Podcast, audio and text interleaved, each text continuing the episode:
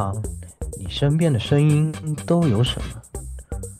是滔滔不绝的月球学者，又到了我说书的时间，一拍惊堂木，是不可名状的猎奇生物，我又陷入了，是温婉可爱的纸片人老婆，我可以暖床求包养，是心如止水的大贤者。我就安静的入个猫，内心毫无波动。还是刚交的好哥们，你们又黑我。这些声音都在这里，与你谈天说地，请听 AR Live 常规节目。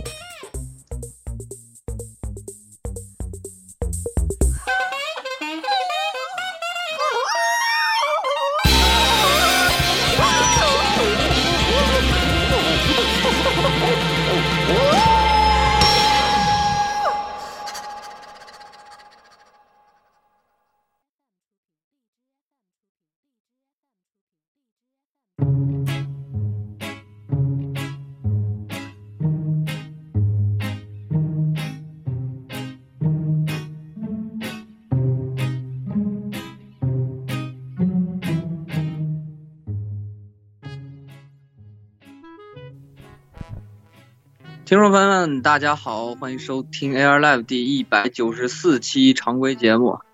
啊，我是某雪飞某行雪哥是吧？简称雪飞是吧？就是今天 那个喜闻乐见是吧？第二期估计大家看听完上上半期听着不是很过瘾是吧？第二期这个飞叉大会呃正式开始了，然后一会儿再进入主题，接下来老顾吧。好。那我就是那个在开场回应听众的老顾吧，因为我现在发现每期都有人在催《激战三零》，不要催《激战三零》了，好吧？档期排不开，先让我们把年终总结录完，好吧？年终总结录完就安排。我回答完毕了，不要再催了，好吧？谢谢你们了啊！过了。好，十六。好，大家好，这里是，试问当下。这个 M M O R P G 第一强是谁？那当然是飞跃十四啦！去你妈的！那当然是魔兽世界啦！这期节目你要这么说，当然是魔兽。哦，对，当然是魔兽世界了。对哦，是哦，确实哦。当然是魔兽世界怀旧服啦。当然是魔兽世界怀旧。当然是超越了魔兽世界的 F F 十四啦。哎呦，那个就今天不是才看群里面那发了吗？什么什么同现在同在线人数就六十多万了吗？啊，不到五十万了总人数。现在有魔兽那边。对。都不是在线，是总人口四十六万的世界第一 MMO，我来鼓掌，鼓掌，鼓掌，鼓掌。对对对，总人口四十六万的嘛，是吧？也也也就比也就比 FF 十四少了那么少了那么几百万玩家嘛，对吧？也没有差距很大，努力努力，对吧？对呀。哎，好，来下一个，那就蔡老师吧。嗯，呃，大家好。我是这个看热闹不嫌事儿大的吃瓜群众老蔡，呃，我们，嗯，除了暴雪，我对什么都感兴趣。感感谢感谢 Air Life 给我这个机会，让我参与这个人类迷惑不是这个迷惑行为大赏的第二期节目啊，真是不容易。就这些，你说是人类迷惑行为也没错，对。可惜你们没有巨魔会师是吧？还有一个 Z 巨魔，其实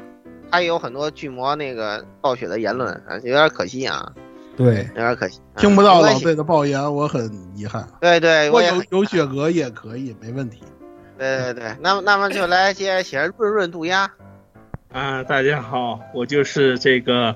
苦苦等等待，就是那个四字母什么时候死的，看极空是春晚的火神渡鸦。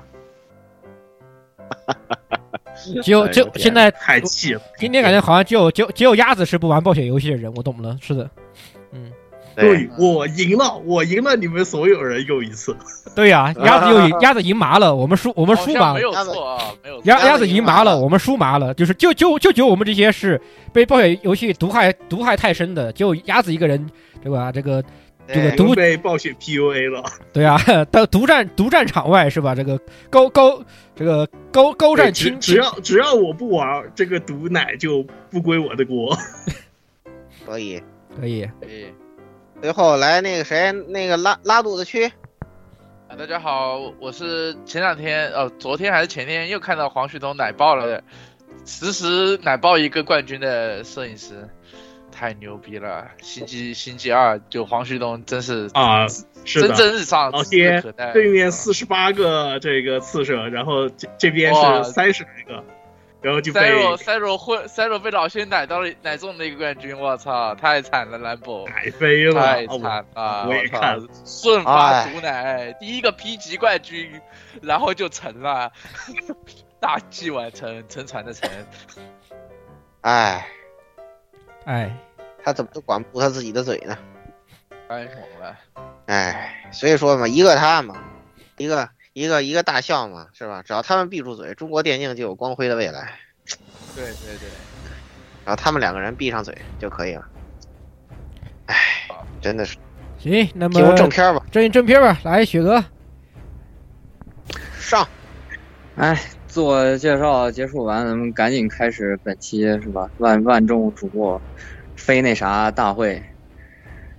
这个接着上期，上期最后是说到编辑器 DOTA 乱七八糟的事儿，然后紧接着呢，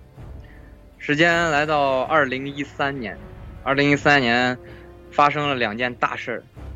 第一件大事儿是这个 DOTA 二公测了。威慑扔了一个大杀器，然后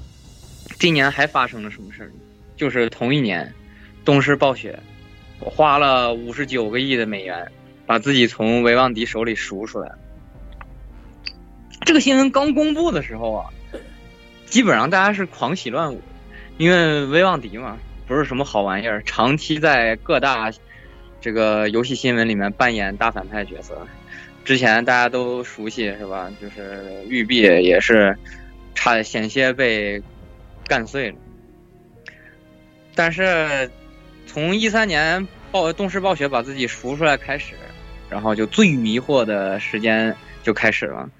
也不知道这五十九个亿可能是跟什么金融机构签了什么对赌合同。在这之后，动视呢就开始一泻千里。每年做一个中规中矩，反正都能卖爆。反正这个，呃，使命召唤常年都能卖爆，做的不管怎么样吧。做再烂它都能卖爆，对，哪怕不管是它多人模式做烂还是单人模式做烂，它都能卖爆，不知道为什么，不要问我。对，然后然后呢，就然后大然后可能金主们啊，这个董事会嘛，就发现你这一个 A 一个 B，人家 A 年年挣这么大钱，你这 B 不太行啊。啊，这个 B 仅限于字母啊，正确读英文字母就是 B 是吧？这个 B 不太行，就是这这个挣钱的能力上不太行。然后呢，就开始了各种各样的神奇操作。从二零一三年开始，暴雪的新作是越来越少了，然后各种变体，各种嗯冷饭新炒，嗯新瓶旧酒，各种这种玩意儿越来越多。嗯、比较能作为一个怎么说？作为一个标杆吧，就是嗯、炉石传说。能熟悉炉石传说的那个老玩家，就比如说公测玩家之类的，都知道炉石传说这个游戏是脱胎于什么？脱胎于之前暴雪自己做给魔兽做的一个 TCG 游戏，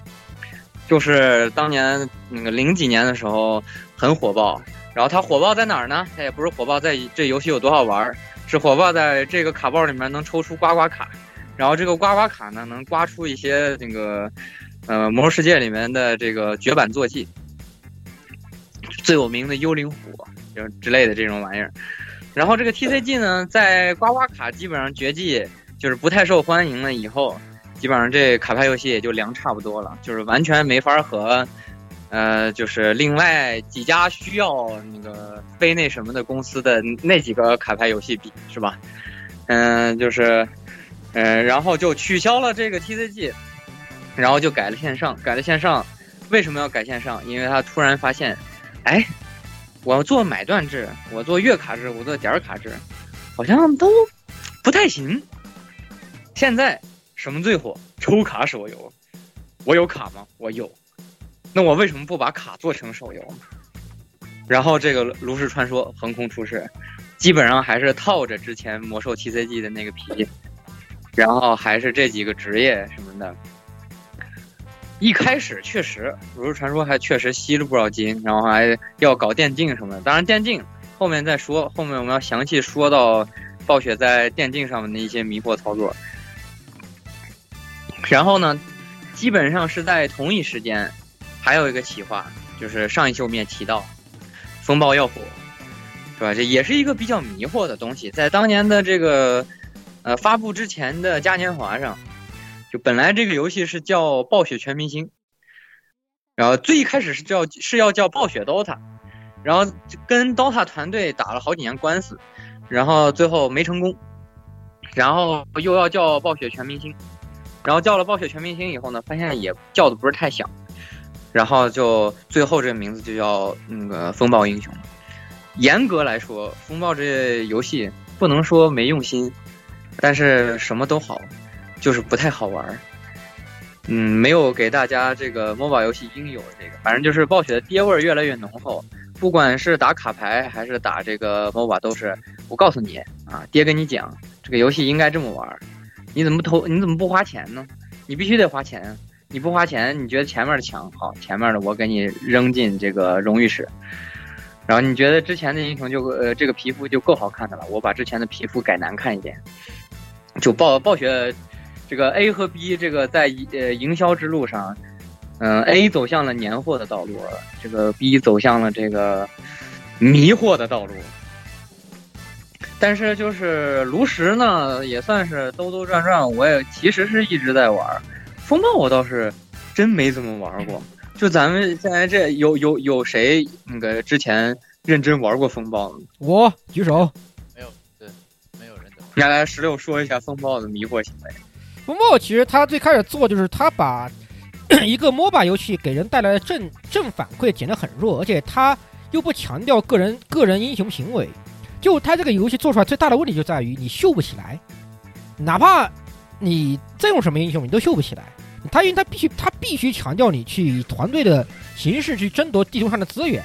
去做一些事情，你就就根本没有那种操作起来的成就感，也没有那种就是啊我一个人力挽狂澜这样的成就感，没有的，不存在的，对不起，没有。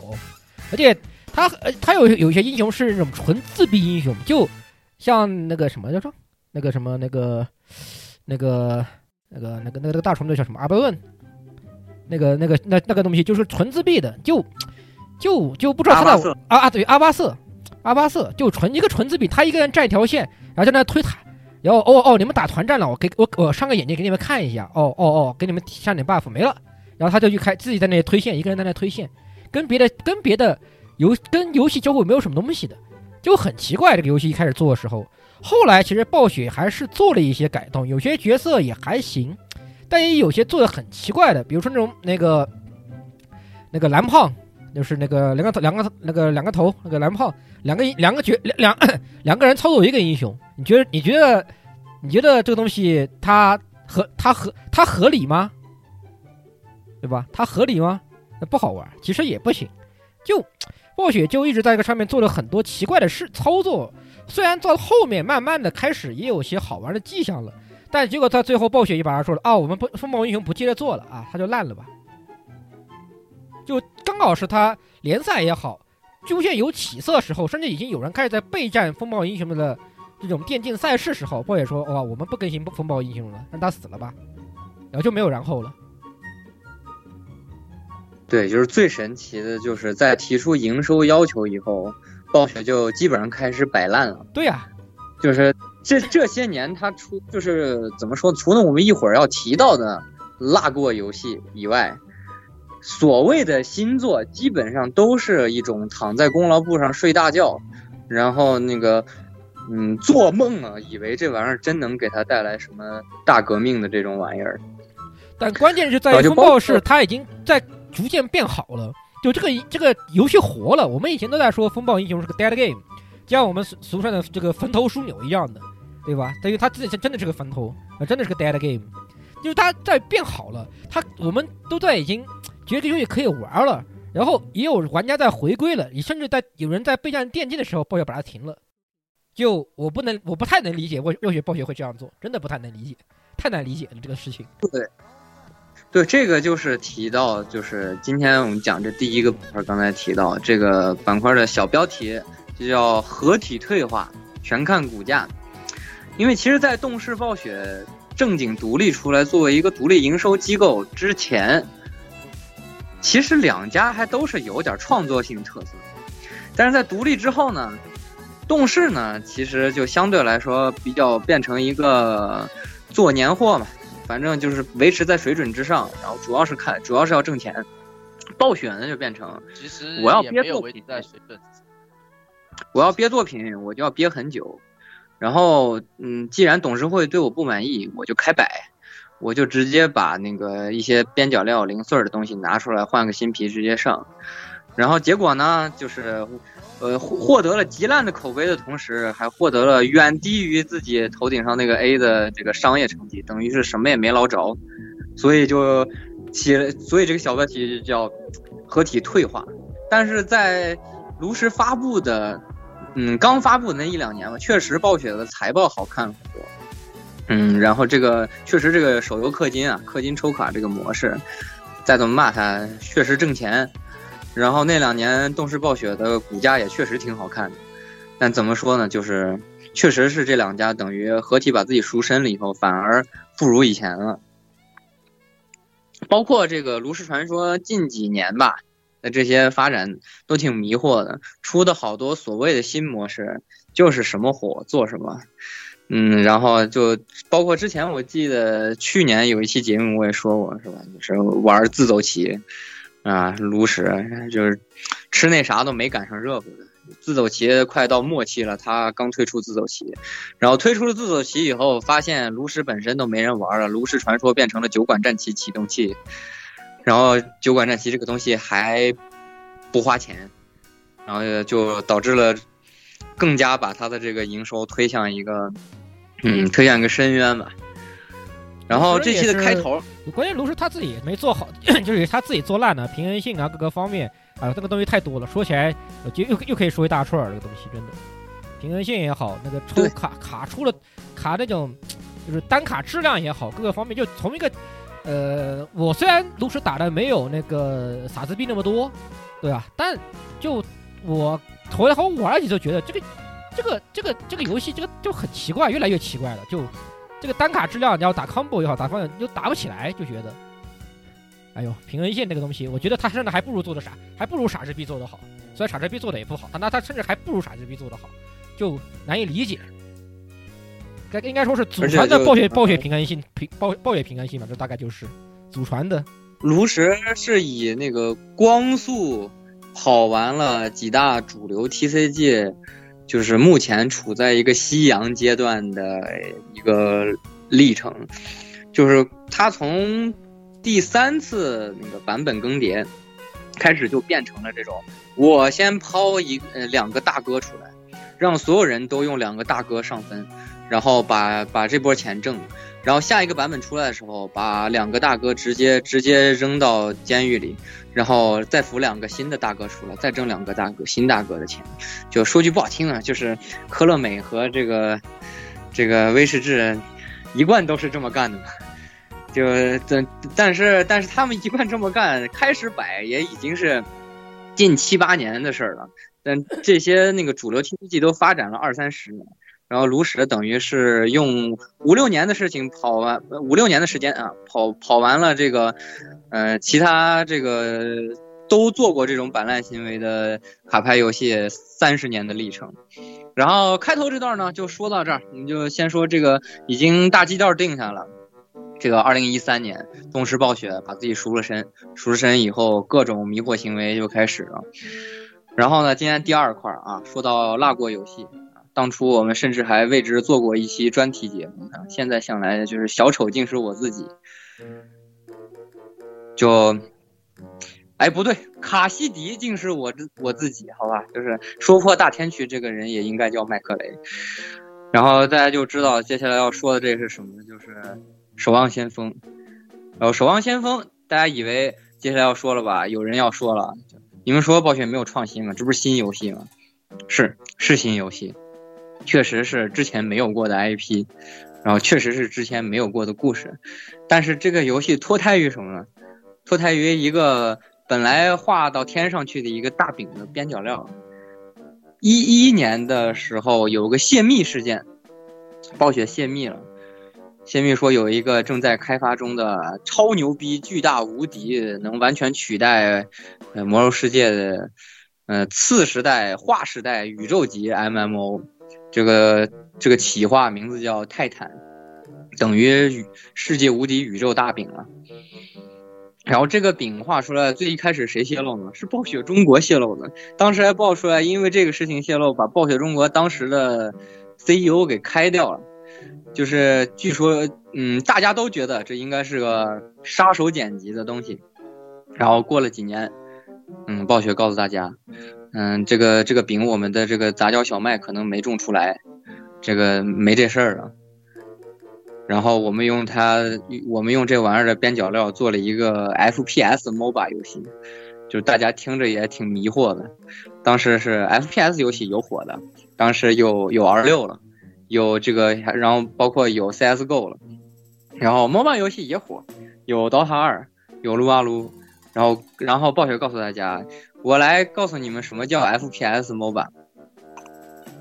然后这个守望先锋就出来了，然后一开始。一开始，守望确实是走势非常好，等于是拿了一个非常大的开门红，当年还拿了这个 TGA 年度游戏。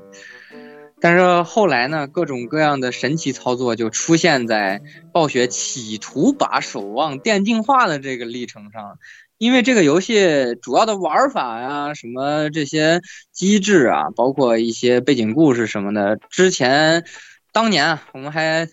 对暴雪这个。破公司抱有幻想的那年做过的节目已经都说过了，今天不再赘述《守望》这个游戏本身了。今天啊，那个非那啥大赛，这个迷惑行为大赏，主要要说一说在这个他近近几年唯一一个新 IP 上产生的各种各样迷惑的行为，然后当然也包括暴雪自己的这个电竞的这个蓝图或者是野心吧。当然，在暴雪电竞上。刚才自自我介绍的时候，大家都听到了，是吧？咱摄影师同志对这个很有心得，那就请孙影师同摄影生给大家讲一下，这个暴雪在这几年在电竞上，尤其是在守望电竞上和它已经发展很好的星际电竞上的一些神奇的操作。啊，我稍微讲一下关于电竞，暴雪这块电竞的问题。暴雪，呃，其实暴雪最开始就是，呃，它其实还好啦，就是它跟其他的游戏一样，都是授权制的电竞，就是我授权给你这个比比赛，然后然后你就可以拿到我这个授权以后，你就可以比比，然后就是那时候什么什么 WCG 啊什么的，呃，都都有比赛嘛。然后包括魔兽三、魔兽二、魔兽三，其实大家忘记了，暴雪还有一个很有名的游戏，就是暴雪的那个呃魔兽世界的副本。就是比如魔兽世界那个叫锦标赛吧，还是叫竞技场？魔魔兽世界竞技场，竞技场还有后来还出了那个大大秘境那个竞速赛嘛，他后来还出了一个。对对对，这个其实其实魔兽竞技场，我印象里应该是暴雪第一个自己跟自己跟自己玩的，就是他没有授权给其他的比赛，他自己跟自己玩的。然后曾经进了一次还是两次 WCG，呃，其后然后后面的话基本就是他在他暴雪嘉年华上自己跟自己玩了。呃，但是它其他的游戏基本上像沃三、沃二，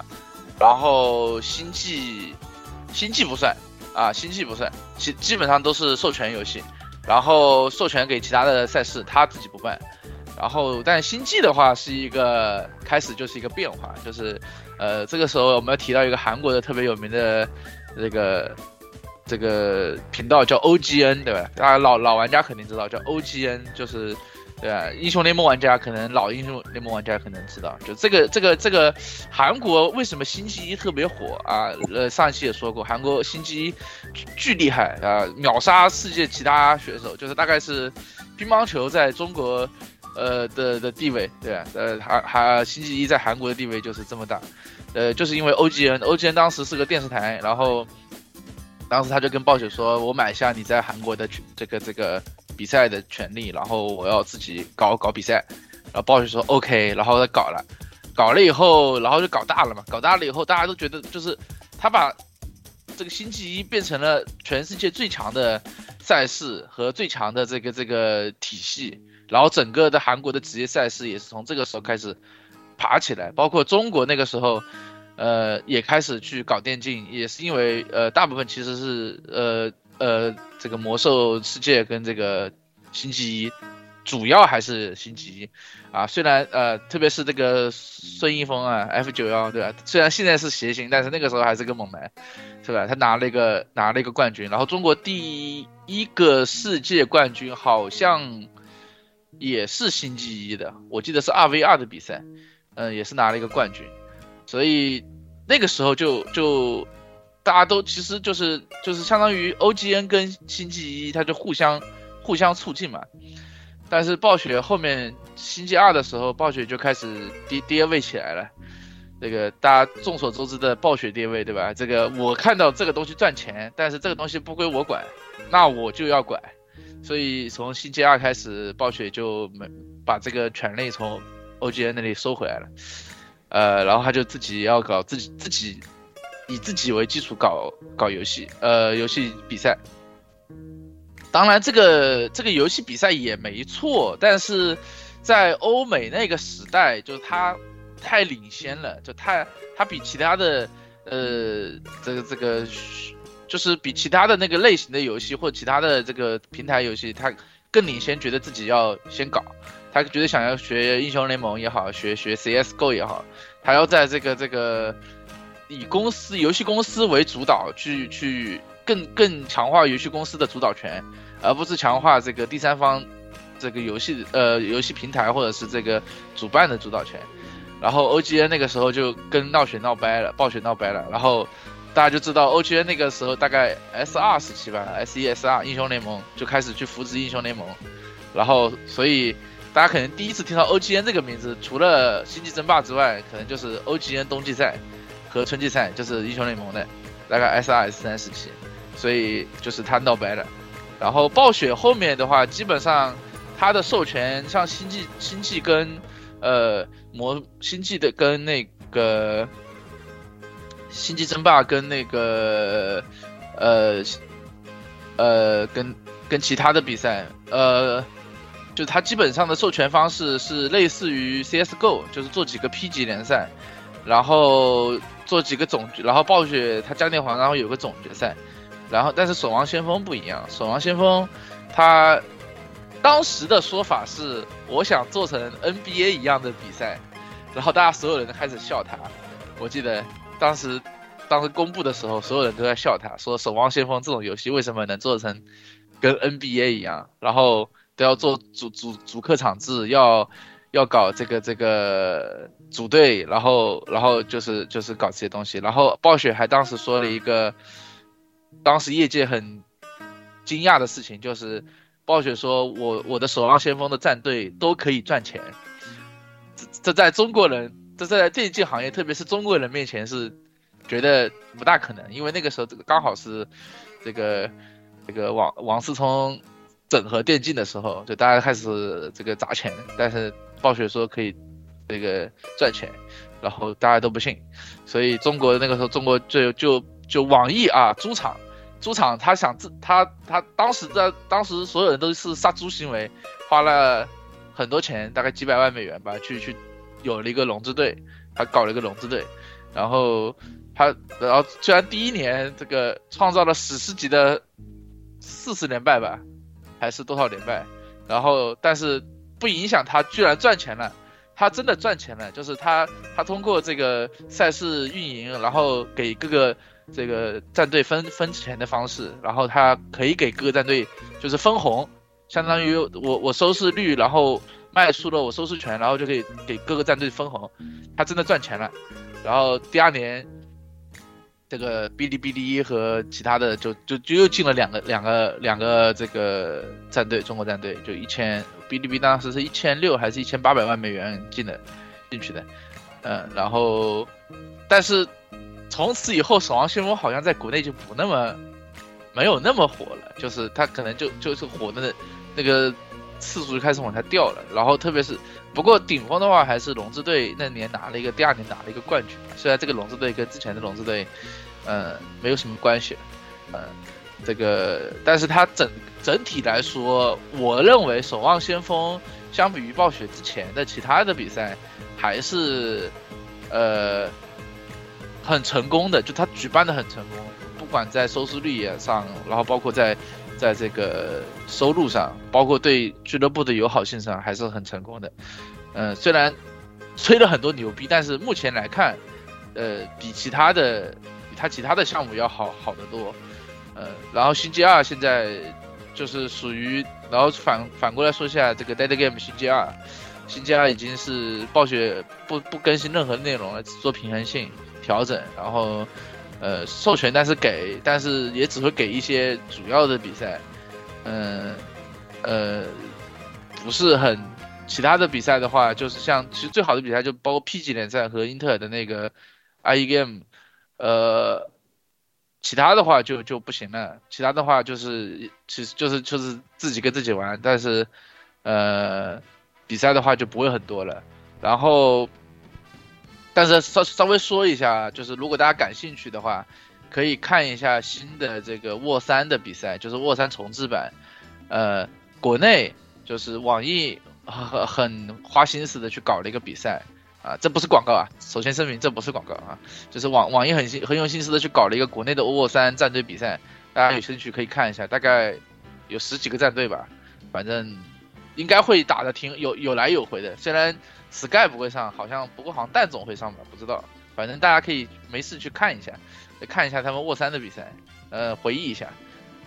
然后对，然后 Sky 老爷最近在直播，大家也可以去看一下。上次有个 Tower Rush 捅别人家，把别人捅死了，真真开心啊！感觉回到了。来说，就其实就暴雪现在他搞的电竞，其实就是因为他收回了很多权限嘛，反而就把他的一些电竞还搞得有点。有点死吧，就这个感觉吧，其实就是他他他其实没有，就是他完全收回权限的守望先锋没有死，但是按照 CSGO 和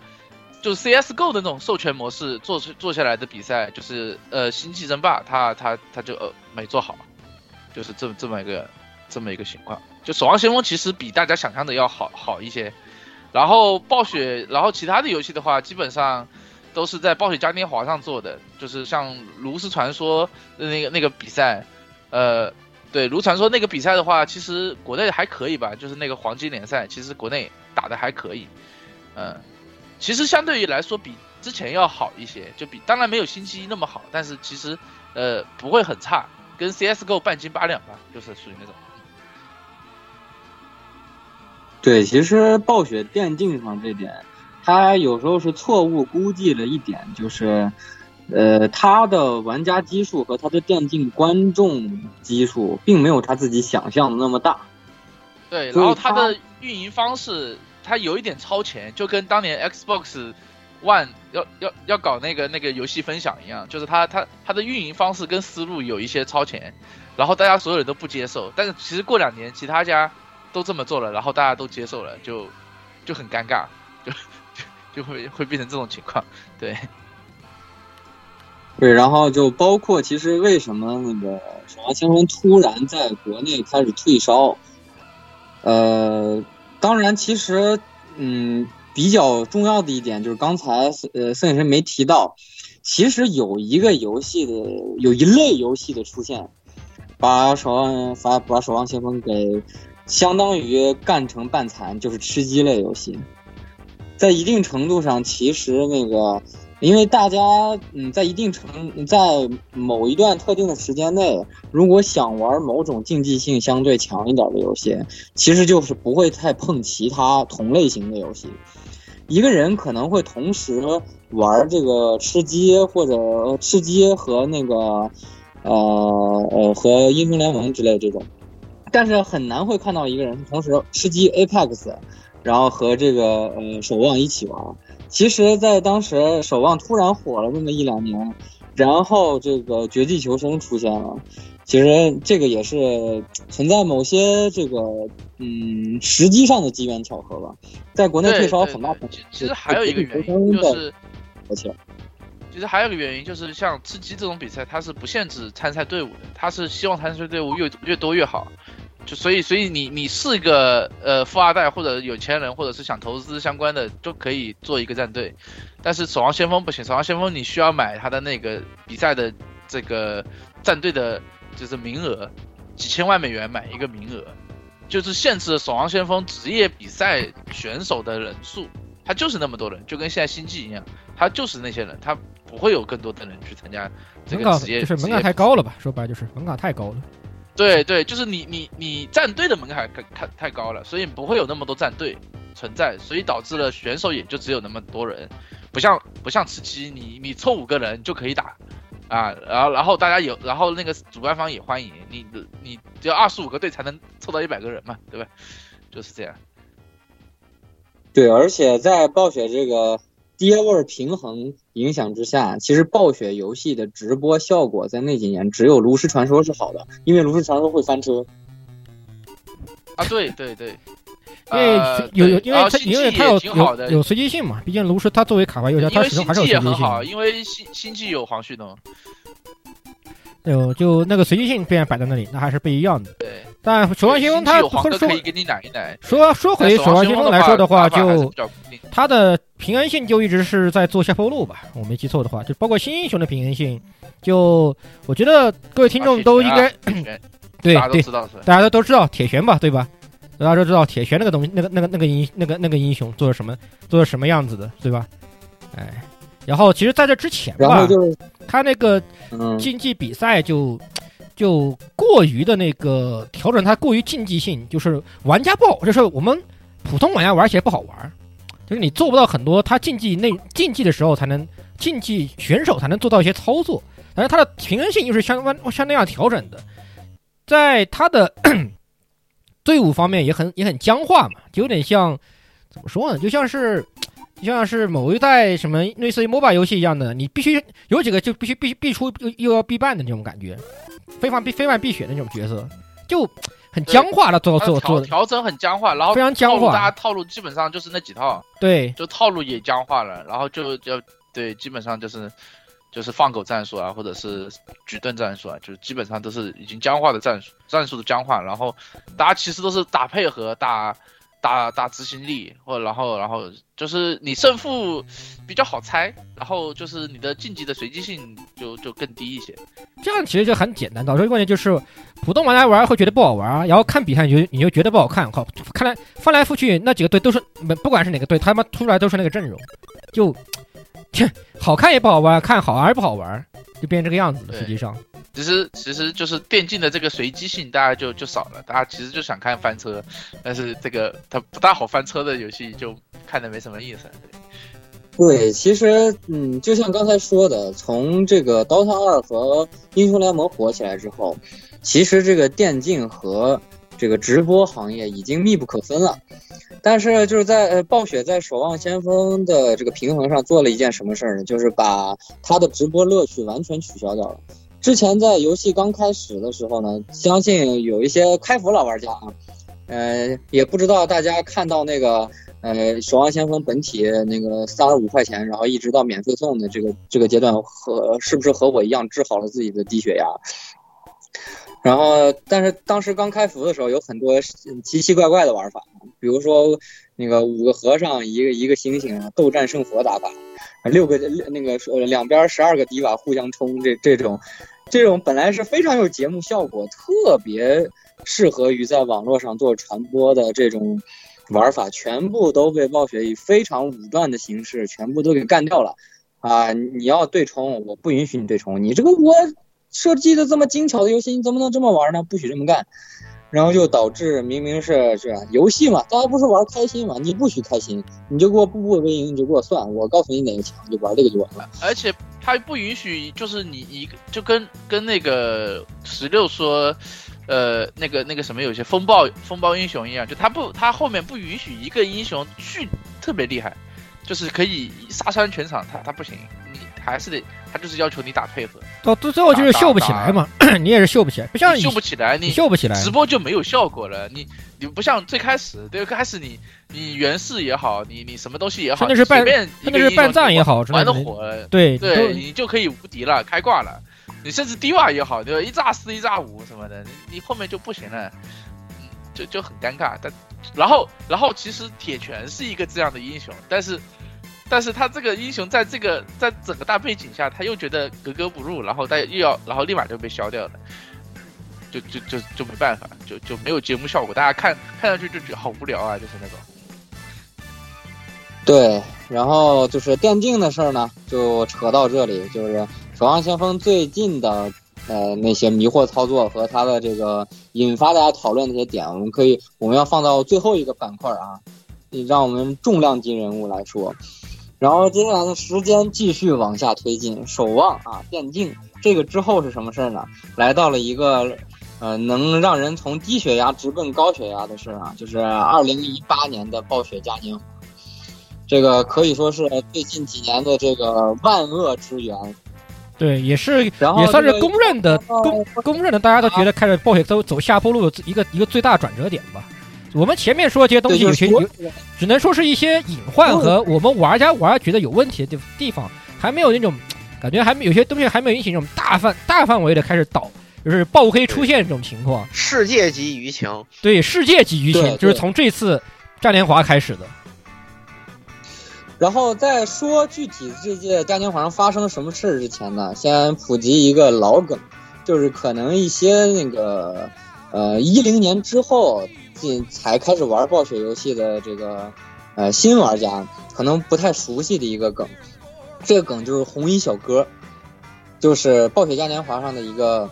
嗯传奇人物，不能说传奇人物吧，一个传奇形象，因为其实历代红衣小哥都不是同一个人。开始呢。是二零一零年开始，二零一零年当时这个魔兽世界发布了一个新 CG，然后这个新 CG 测试服里面，嗯，头一次出现这个三锤议会，哎，不是头一次出现三锤议会，就是三锤议会的正式形象。然后呢，就是有一个穿红衣服的小哥，这个一个呃非常抠细节啊，列文虎克级的玩家，就在暴雪嘉年华上公开发言说：“我觉得你这个不对。”你这个里面本来三锤议会一角应该是福斯塔德，但是你在测试服里面把它变成了库德兰。然后当时呢，暴雪的主创说不对啊，我记得我记得福斯塔德已经死了。然后呃，红衣小哥说绝对没死，你们回去给我看。然后暴雪回去看，发现哎还真没死，而且就是应该他进三锤一会。所以在之后正式服里面就更新了，把测试服里面这个错误改掉。而且还在福斯塔德旁边放了一个小 NPC，就是纪念这个，也不是说纪念这个，好像说好像人出什么事儿一样，就是也表彰这位玩家，给大家给暴雪发现了一个就是挺致命的一个 bug 在设定上。对，而且这个名，而且而且这个名字取的还挺有意思，就叫什么？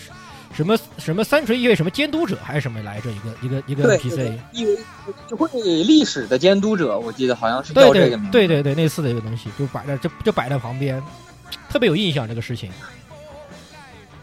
对，然后在那个呃之后的几乎是每一年每一年的暴雪嘉年华上都会有一个穿红衣的啊小哥，这个玩家就会提出各种各样的问题，然后来提醒暴雪哪儿做出问题。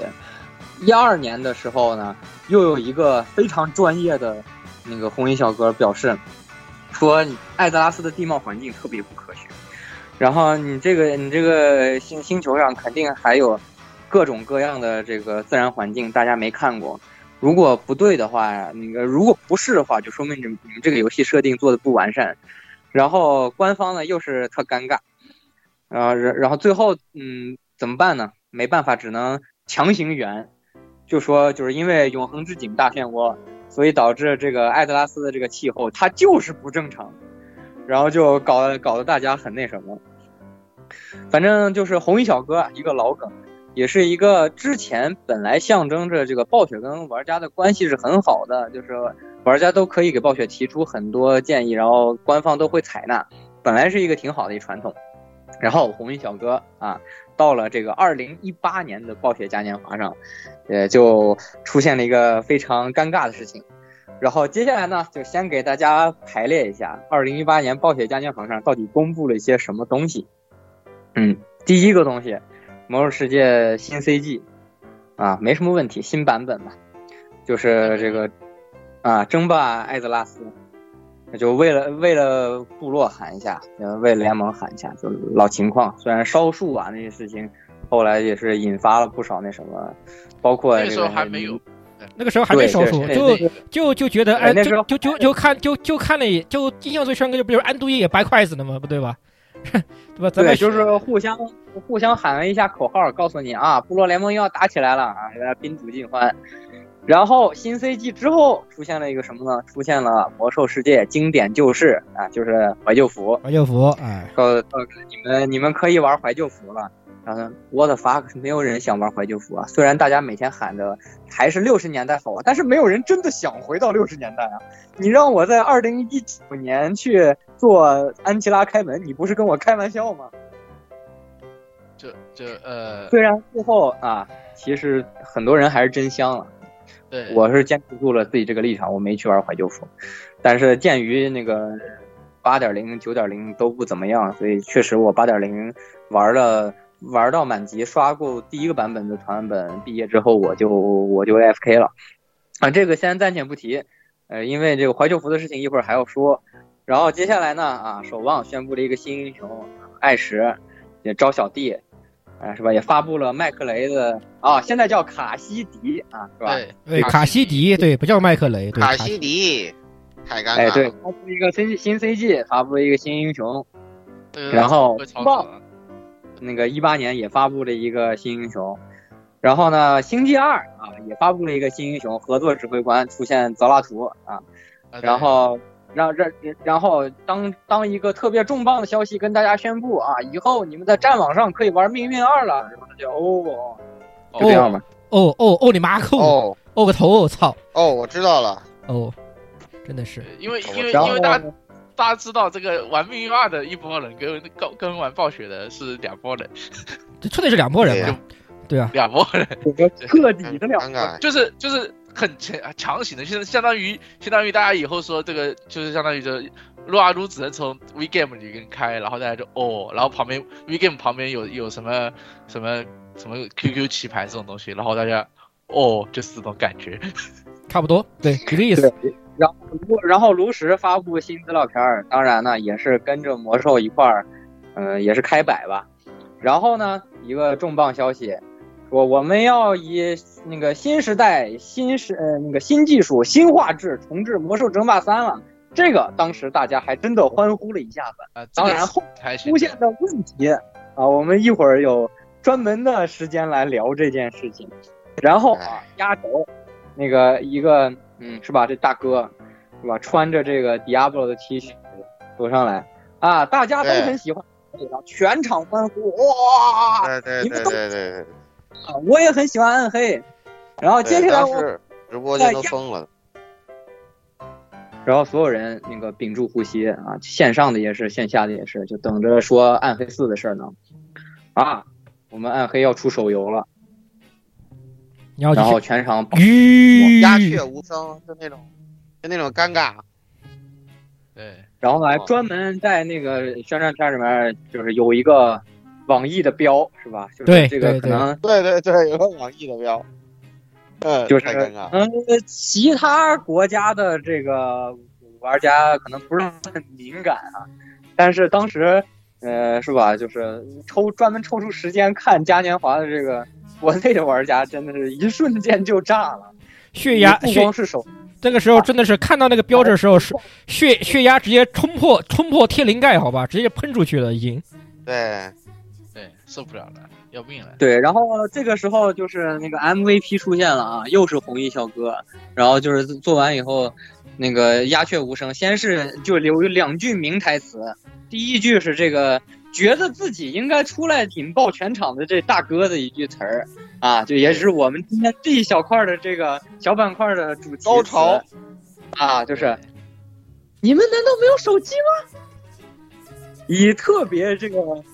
呃疑惑不解，就感觉他在看一群外星人的这这个语气问，然后直接就把所有人的火气全点燃了。然后在然后这个时候呢，这一代的红衣小哥替全球的这个暴雪的玩家问出了一个灵魂拷问。我刚才听到的是不是一个愚人节玩笑？今天不是愚人节吧？然后这一这个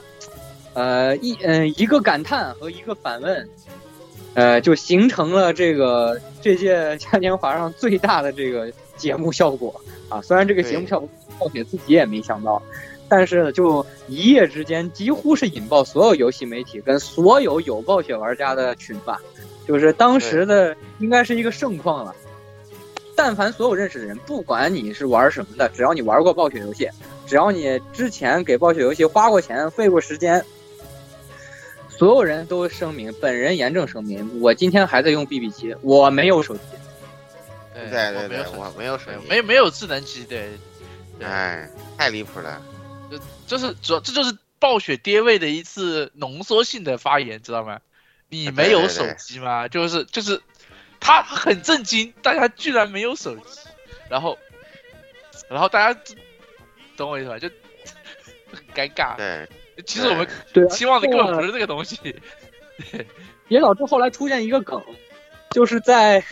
就是后来暴雪紧急找我，在那个，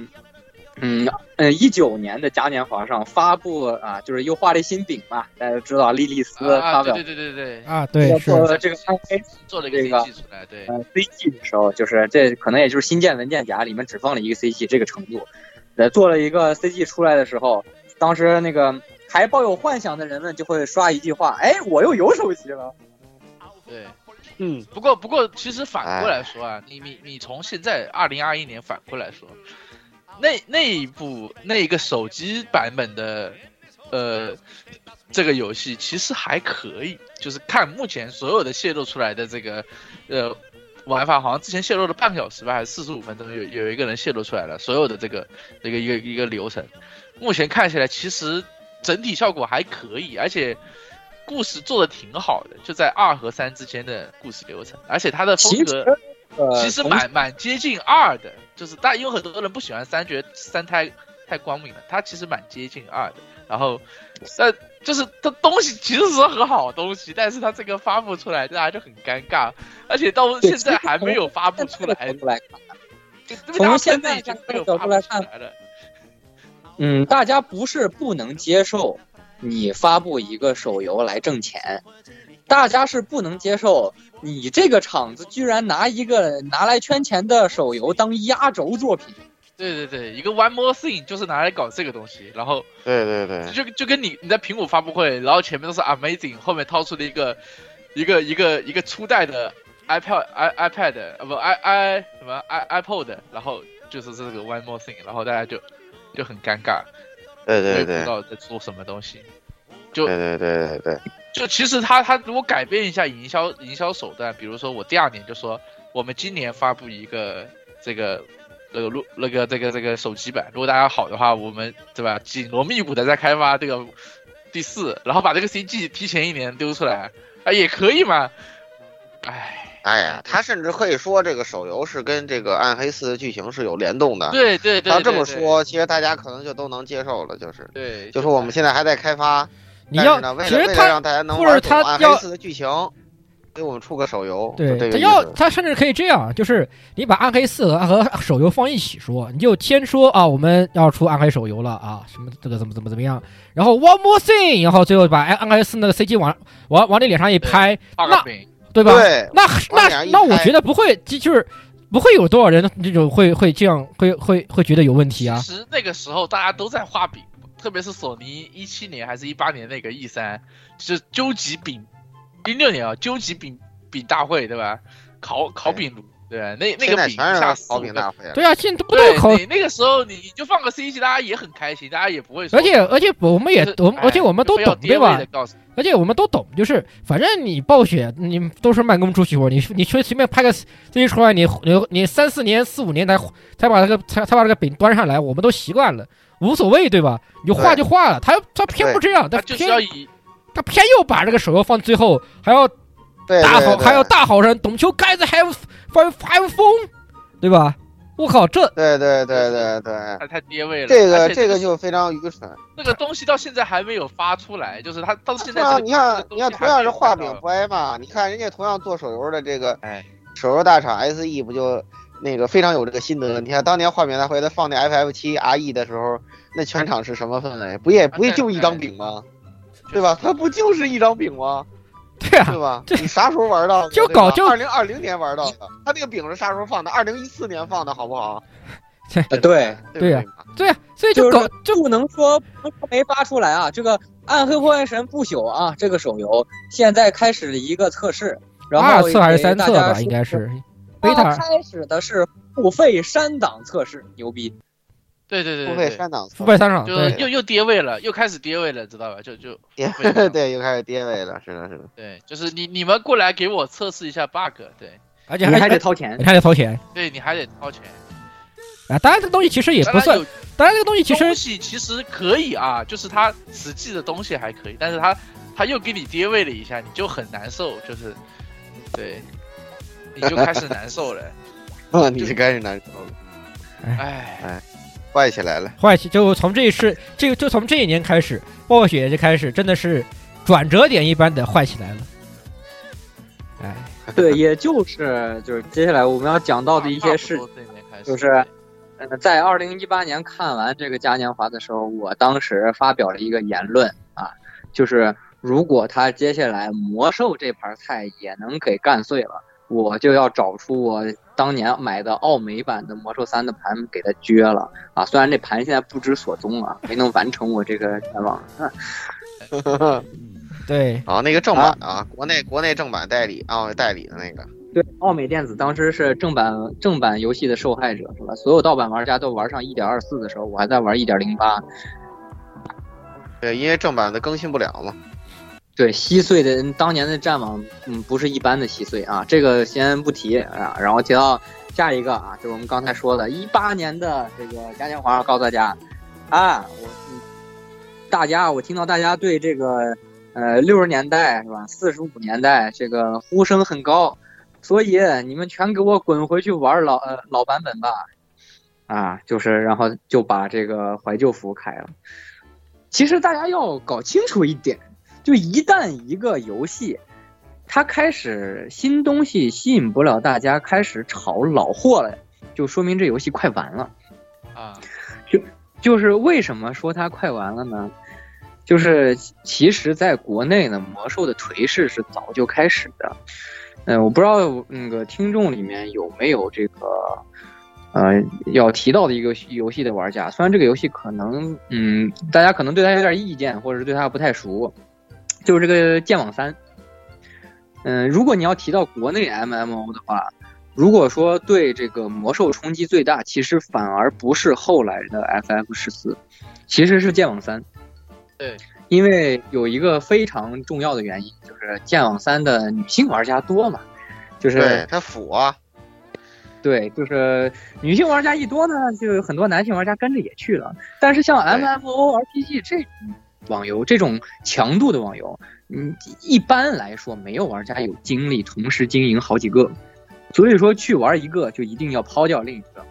然后呢，剑网三当时赢在哪儿呢？赢在画质，赢在建模，人家的颜值就是高。然后你魔兽呢，到了一几年的时候，还是那个建模，还是那个画质，还是那个特效。其实魔魔兽最开始画质挺好的，在在最开，始一开始是比画质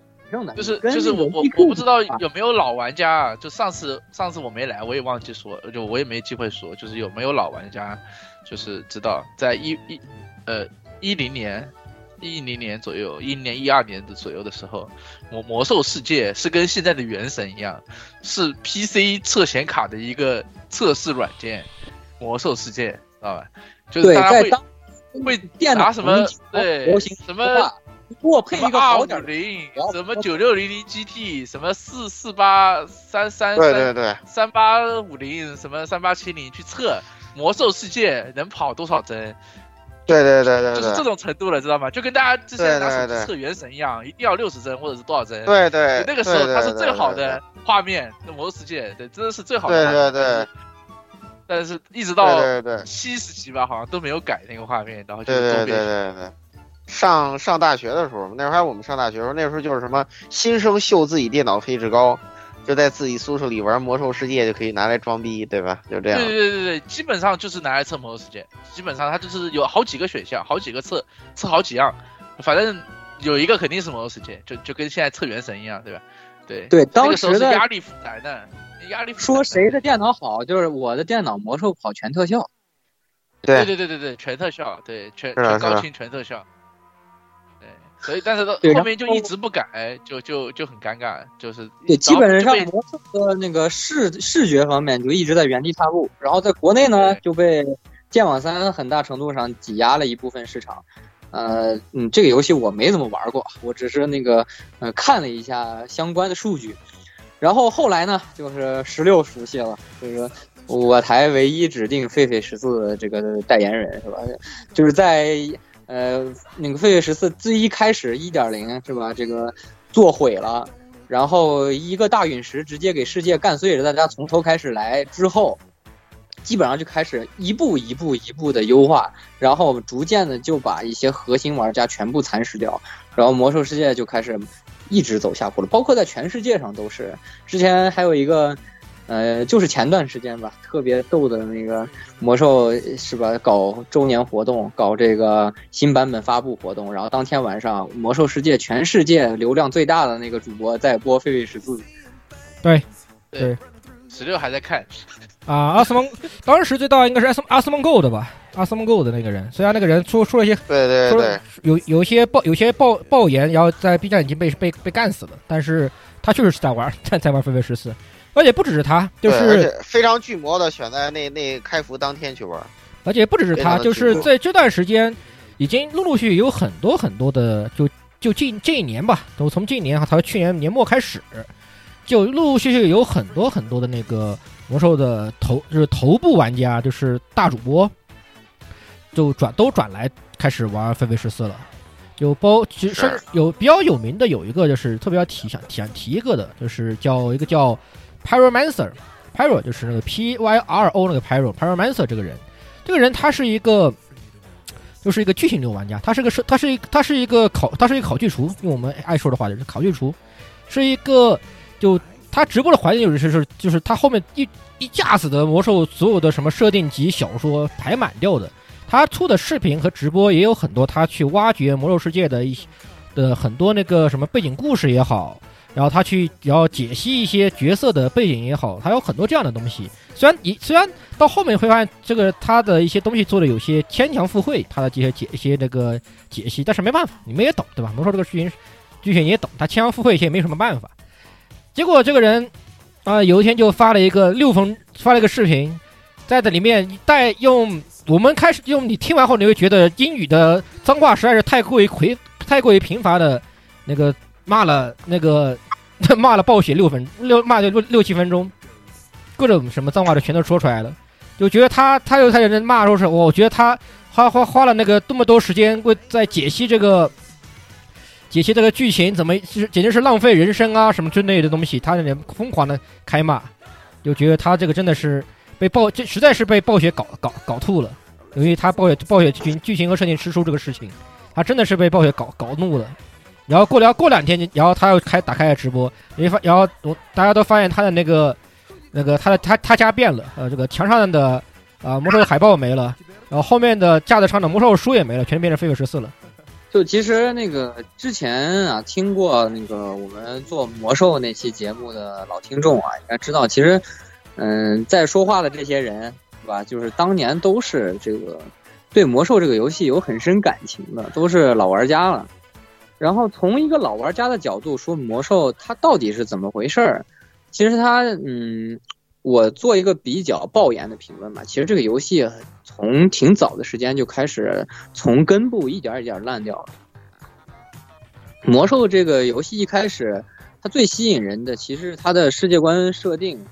然后它的这个游戏故事，它的这个剧本做得很好，然后就故事很引人入胜。然后整个它的种族历史啊，包括各种政治关系，都是做的非常丰富的，就包括之前刚才我们提到这个红衣小哥提出各种设定上的 bug，官方也会一点一点根据玩家的意见去改正。但是从什么时候大家开始觉得魔兽变味儿了呢？其实是从这个最后的辉煌，这个熊猫人之谜开始。但是熊猫人之谜为何为什么大家还感觉没那么深呢？因为说句不好听的，熊猫人之谜是一个来舔我们中国玩家的一个版本，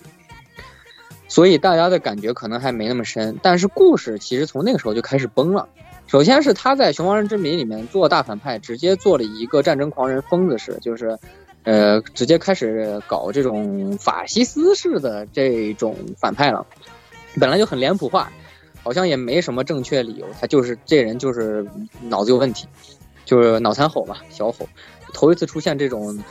彻底就是呃，这个人精神有问题的这种反派。然后在之后呢，嗯，大家对那个魔兽的故事开始急转直下风评的版本，就是大灾变、大地的裂变。这个这个版本直接开始就是那一套了，就解释就是遇事不决量子力学，解释不通平行时空。当魔兽这种一以贯之的。嗯，一直都是告诉你，我这有个编年史啊，我这整个都是几千年的历史给你讲下来，让你扑面而来的史诗感的这种故事开始整平行时空，大家就已经觉得哪里不对了，就钢铁部落这回事儿。然后在之后呢，各种各样人物的吃书，包括后来他要卖设定集，在编年史里啊，我居然买了三本编年史啊。也是一个令人想跟着书的那个那个不是大家是德拉德拉诺吧？你说那个是德拉诺平行时空是德拉诺吧？你说平行时空？对对对对，那个德拉诺，德拉诺，那个德拉诺，德拉也然后也是兽人永不受受永不为奴，然后就是那那么代价是什么呢？古尔丹对吧？你从那个时候开始，对对那个东西我还对，就是古尔丹活死了活，呃，老吼活了死死了活，小吼活了死死了活，伊利丹活了死死了活，就各种各样这种。呃，听起来就没道理，但是就是拿这种有点人气、有点话题度的人出来重新炒一遍啊！哦九点零我就不吐槽了啊，直接把所有死人从坟头里啊，不是把从坟头里挖出来，让大家去坟头看他们再跳再蹦一回迪啊，就是这种行为。就其实他从对，就是你发现你所有的死了的好人坏人他妈都还活着，然后你还可以去参观他们，然后他们还阵营在在在阴间里互相殴打，我操！然后就嗯。感觉哪里不对，然后就是首先它故事上呢就已经变成很贫乏的情况了，然后游戏平衡性上呢也是跌位。就上次我们也吐槽过了，为什么你们要学恶魔术？因为我们不喜欢恶魔术。然后就再加上，嗯，最一开始那个呃，不是他不是不是不是我们不喜欢恶魔术，是我们不想让玩家去玩恶魔术，所以我们把恶魔学学学学到削到地心了。对。就没有就没有什么道，关键是这个东西他就说的没有什么道理。当然你那个时候是个反弹，我特别记得，就是说，就是反弹问大家为什么要学恶魔术这个事儿，就是 Q A 嘛，就 Q A 那个问他为什么要学恶魔术。一般来说，就是当你问到一个平衡性问题的时候，你一般都不都应该是说什么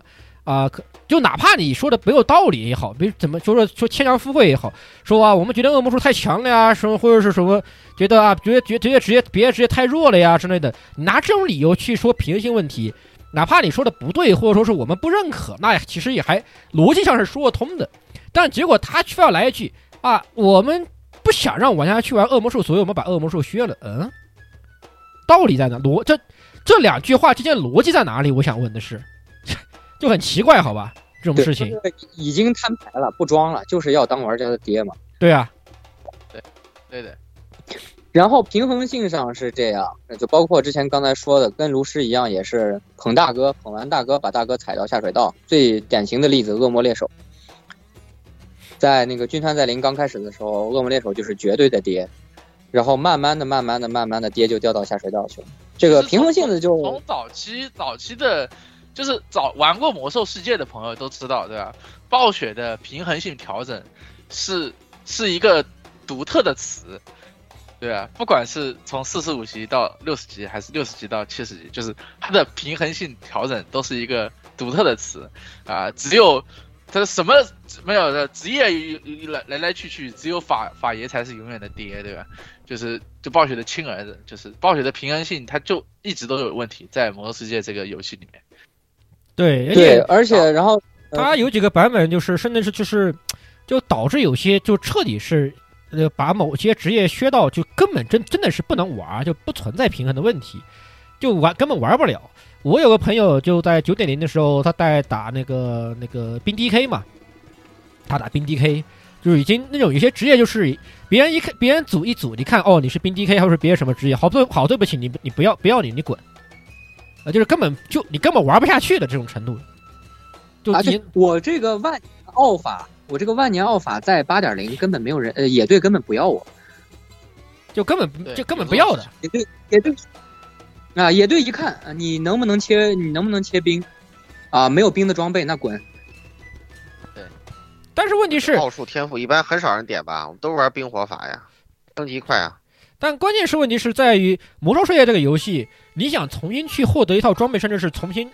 我们叫 rio 嘛，就是你练个新职业，那可是很烦很难的一个东西啊，对吧？就这个就让很多人实际就玩不下去，爱爱这个职业的人根本玩不下去了，就就不存在，就根本人他他当然不是，当然人家暴雪不根本不考虑这个问题，好吧？他削了就削了，人卡想都不想，考虑都不考虑。对，然后呃，就是从平衡性上绕回来，为什么说从一个老玩家角度上，这个游戏烂到根儿上了？烂到根儿上有一点就是暴雪对这个，可能他对卡 bug 和外挂这种对他游戏代码本身造成损害的这种行为管控还比较严格，但是暴雪对工作室代练，包括这种刷金，然后从现实中获得利益的这种团体的这个管控，几乎在嗯，在六点零、七点零之后的管控几乎可以说是零，所以啊在那个在魔兽世界里，你在那个就是游戏中的这个经济环境上的体验可以说是非常之差，因为永远有无数多个脚本在拍卖行蹲着等，你永远买不到合适价格的东西，永远都是大地精炒到什么价格你就按什么价格买，然后你甚至有时候呃要打团了，什么合计会被炒到直接从淘宝上你就拿人民币买吧。啊，有的有的有对，确实有。有，就是告诉你这个合计就是淘宝，你你我们这里没有卖，到淘宝多少钱一套，直接去吧。就团长有时候会告诉你，然后就你就很尴尬，为什么会变成这个样子？然后，然后而且魔兽世界的代练又又可以是一个单独的话题，对吧？关于魔兽世界的工作室和代练，就啊，是对这个展开说，因为展开说它内容和梗也很多，对就是又回说回到这个怀旧服这个事情上，为什么怀旧服其实令挺多人恶心的呢？因为怀旧服其实就有点像各种什么贪玩蓝月了，什么什么传奇霸业，什么像这类，虽然没这么过分啊，但是它只是一个要脸的这种行为，因为它这个怀旧服其实更多的是服务的那些有钱又有情怀的老玩家。为什么？因为他们可以雇工作室来给可给自己刷那些传奇套装。一个是这个原因，第二个是真正愿意去玩怀旧服的人，其实都是当年玩过的人，就是现在已经最小的也有二十五六了，就是就是收割这些有经济基础的这个老玩家，所以那个时候一个一个传怀旧服的这个号可以炒到那么高，淘宝上炒的一两百块钱，就是就是你可以才玩家玩玩玩怀旧服这个资格，这个资格能炒一两百块钱，然后大家都而且在那个国服公测开始那天啊，也就是猪场传统异能嘛，啊，百万阴兵啊，搞得好像特别火一样。后来大家发现，其实玩的人就是那些，而且里面八成以上都是是满所有世界频道里面每天发的就是那个我多少多少钱我带你打，多少多少钱我给你做开门任务，多少多少钱我给你怎么怎么样，就是这个游戏基本上为什么说它从根儿上烂掉呢？其实如果大家登录进去看一看世界频道，就会发现这个游戏现在恶心的点。就就就是，其实这个也不算他他一个人的问题，就是你在呃其他的网游，就是中国的网游，玩到后面，就是到到了末期都是这个样子。比如比如说举个例子啊，不恰当的例子，这个冒险岛啊，举个不恰当的例子，那个呃什么那个什么西游啊，那个那个梦幻西游，对，到末期都是这个样子，都都是就是刷，然后。就是啥啥也不看就刷刷了，然后打打了就刷，就就就魔兽世界，大家其实更怀怀旧的是当年，呃，团队的这个去打打 PVE 也好，PVP 也好，那个友情，那个那个那个士气，那个那个当年那个精神，但是现在已经没有了。现在的就是就是有的就是你给钱我去刷，然后只有老板跟军团的关系，啥啥也啥也不是，啥也没有，啥对，也不是。现现在不是就是只有那个金蝉和老板，你想有一个能打的野队，还有一个愿意带你的指挥，几乎是不可能的。对对对，啥也没有，啥也不是，就就是你当年当年去打 PVE 那是得约架的，你去不是打 PVP 得约架的，都是得你你去哪里哪里蹲，对吧？你去哪里哪里这团队去哪里哪里搞，然后呃到后面就没有了。其实包括不不只是怀旧服啊，就普通服，你大家今天看那个数据嘛，说部落的人数是联盟的两倍，就部落三十万，联盟十五万，然后然后这个这个这个服务器里要么是。部落七七比一，要么不是，要么就是联盟七比一，就就没法玩。你打团不可能，打 PVP 不可能，你你只要出得了门，联盟就就是对面能把你蹲死，对，就就是这样的，就就就没有乐趣了。对，说到这个没有乐趣，它还有一些啊自，它有些代码，还是应该是怎么说？反正就是动态平衡做的有问题。就是八点零还九点零的时候，就是那个我，就是那个就是你野，但它有个动态平衡嘛，就是你你专等高人等级高了，然后要野外的那个世界日常小怪会越来越难打，会跟着你的这个等级一起往上往往往上走。你平时就是你对，包括这个七点零的这个用这个暗黑团队做着，让你去刷大秘境啊，然后包括他自己做的一些割裂，他几乎魔兽世界后来把 PVP 玩家和 PVG PVE 玩家完全割裂了。为什么？因为他从七点零开始，一些高难度的副本军装完全没有办法打，进去就是送。对对对，它的装备就是你 PVE 是一套，PVP 是一套，然后这两套不能互通，你你只能选一个，你要么就出来切，对，要要要么就就是就是就是只玩一一个类型，然后就导致 PVP 就没有人玩了，就就是大家都玩 PVE，然后 PVE 打完手杀的，那大家就开始散了，就就拜拜，就就就没有了，就就热度就降低了嘛，对，对，然后就就降低了。魔兽世界呢，就是各种各样复杂的原因，当然它自己的原因是很主要的，固步自封，然后很多非常重要的问题它不去做管控啊，包括之前也看到新闻，就说现在魔兽世界都开始送大翅膀了。啊，对这个还是这个还是我看那个 Asmon Gold 阿松 Gold 他的那个那个有一个视频里面说的，他直播的一个录播里面说的，就那个是充年卡送大翅膀，对，去年好像是去年还是今年，就充就这个充你交，因为现在魔兽已经彻底取消点卡了嘛，大家都知道都已经没有点卡的东西了，全都是月卡、年卡、季卡，都是包时都是时间，都是都是都是包月包年的，然后就有一个就是包年送一个那个大翅膀，有点像有那个也不好看吧，我反正我觉得送个大翅膀，而且那个大翅膀也没有什么联动效果什么乱七八糟的，就送个大翅膀，我就嗯，什么玩意儿？哼哼，以前其实也有吧，嗯。以前就是充点卡送坐骑这事儿以前就有，对，以前有坐骑嘛，坐骑那倒是、那个时候有段时间很火的嘛，然后大家后面就还有我送宠物小精灵，呃，小小克什么小小小螺丝什么这些，啊，对对，充月卡送螺，充月卡送螺丝那个小小螺丝，从那个送那叫什么那个事儿好久以前了，那个现然后最近就开始是充点充点卡送坐骑，然后送大翅膀，尤其是送大翅膀这个我真的难难以理解，好吧？你魔兽世界贪玩蓝月，就是就是贪越来越贪玩蓝月了，知道吧？贪玩蓝月也就是大翅膀，什么时什么时候魔兽世界变成这个样子？真的，操，真是受不了。剧情上真的害怕突然出来一个港台明星是吧？就是那个装备回收、交易自由，四四兄弟就来英雄，就不就来怀旧服砍我。哎，真的有！我告诉你，那个网网易在那个我原来上上海那边上上班那个电梯广告里就是魔兽怀旧服，是什么什么什么，就是就当年的兄弟来集集合，然后然后就是就是就是来怀旧服什么集合什么的，就他他已经不宣传，网易现在已经不宣传那个那个就魔兽世界正式服了，他只宣传怀旧服，他广广告也一直打怀旧服，就就离谱到这个地步了，你知道吧？就而且关键是我我不我不知道是别人是搞怪什么的。前两我前段时间看过一个，就是他妈九点零，据说是官方做的一个广告，就很离谱。我靠，就是什么被乱七八糟，那个都是就反正就巨离谱，就什么什么野外被蹲尸，他都这种东西都都能上都能把它这个堂而皇之写在这个拍成广告放出来的这种东西，我也不知道我都不知道这个是到底是真的是广真的是他们官方的广告，还是有人搞怪的。就很奇怪。现在魔兽这个东西真的越来越搞越奇怪，你难以想象的奇怪。真反正从烧树以后，我我们我们的口径就一致了，就就就再见了。撒尤那拉所有的魔兽世界，就就就现在其实现在群里我群的状态就是这样，对。对，其实怎么说是抛开这些不谈，它核心竞争力这个故事设定上就出现非常大的问题。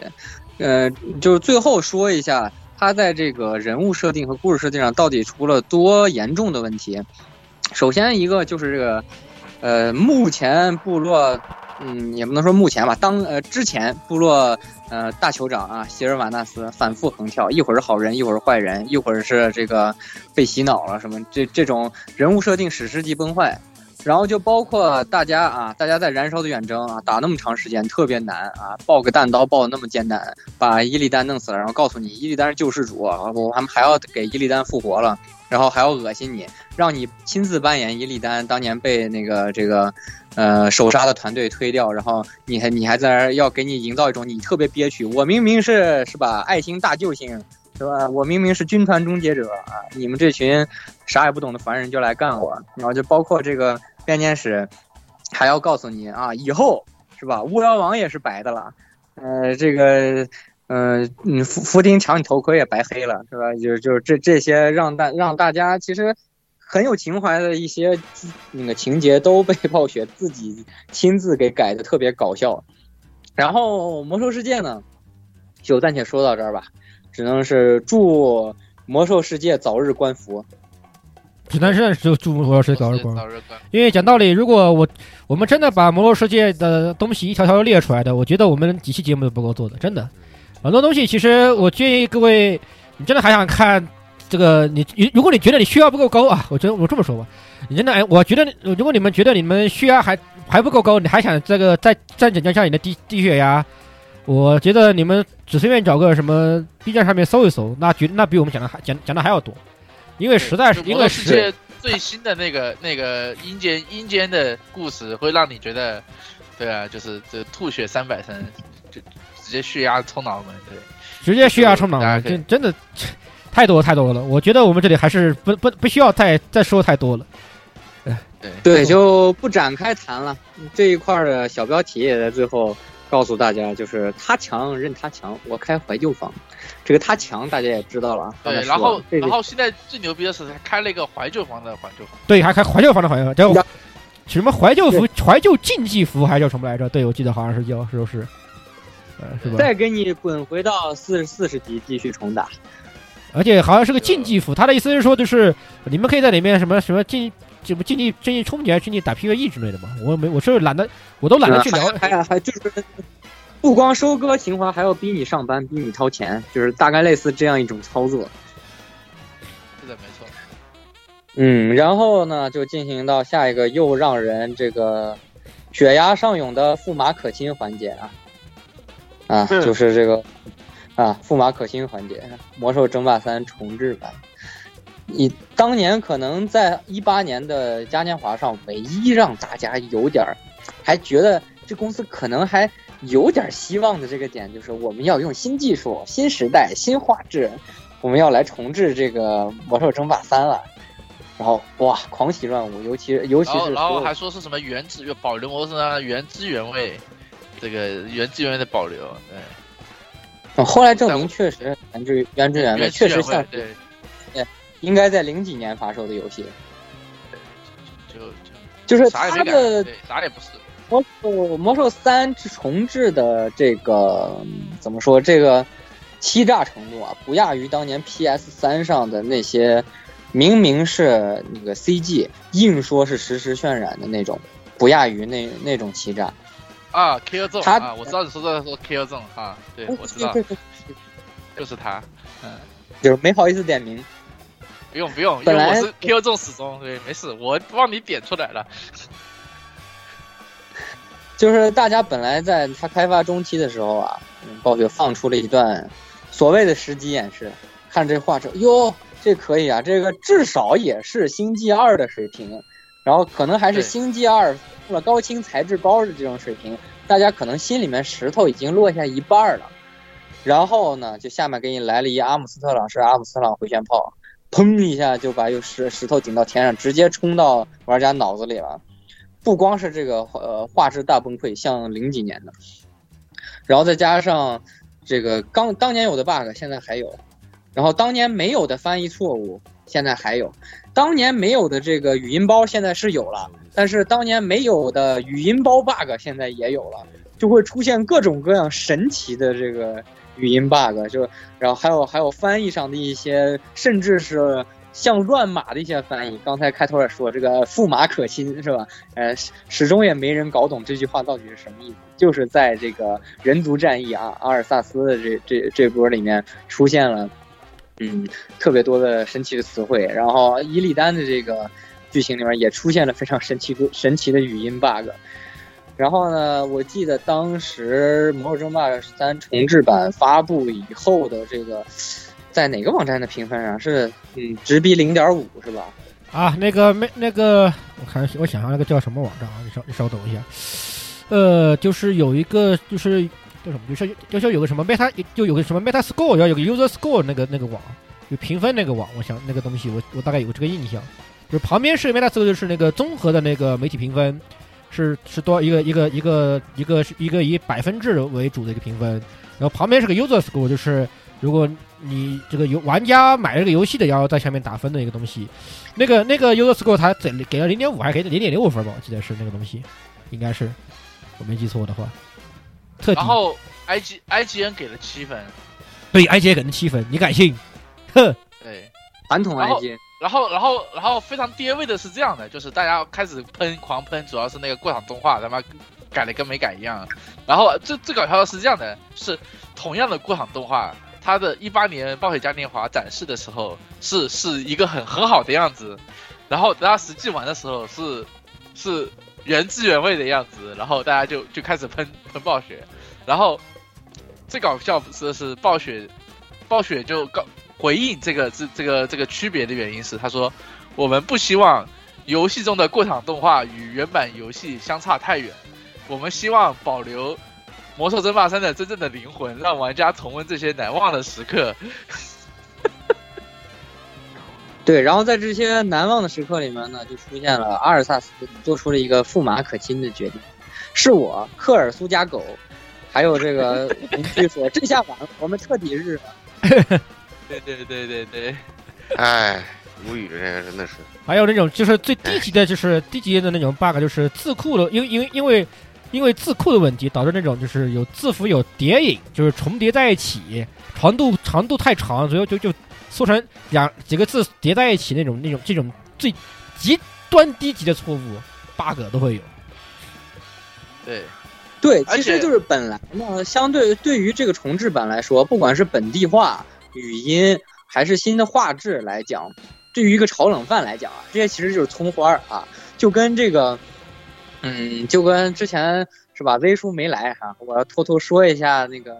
这个卡表啊，说但是卡表冷饭炒的不错，人家葱花很新鲜，人家的那个新引擎、新画质、新细节搞的都挺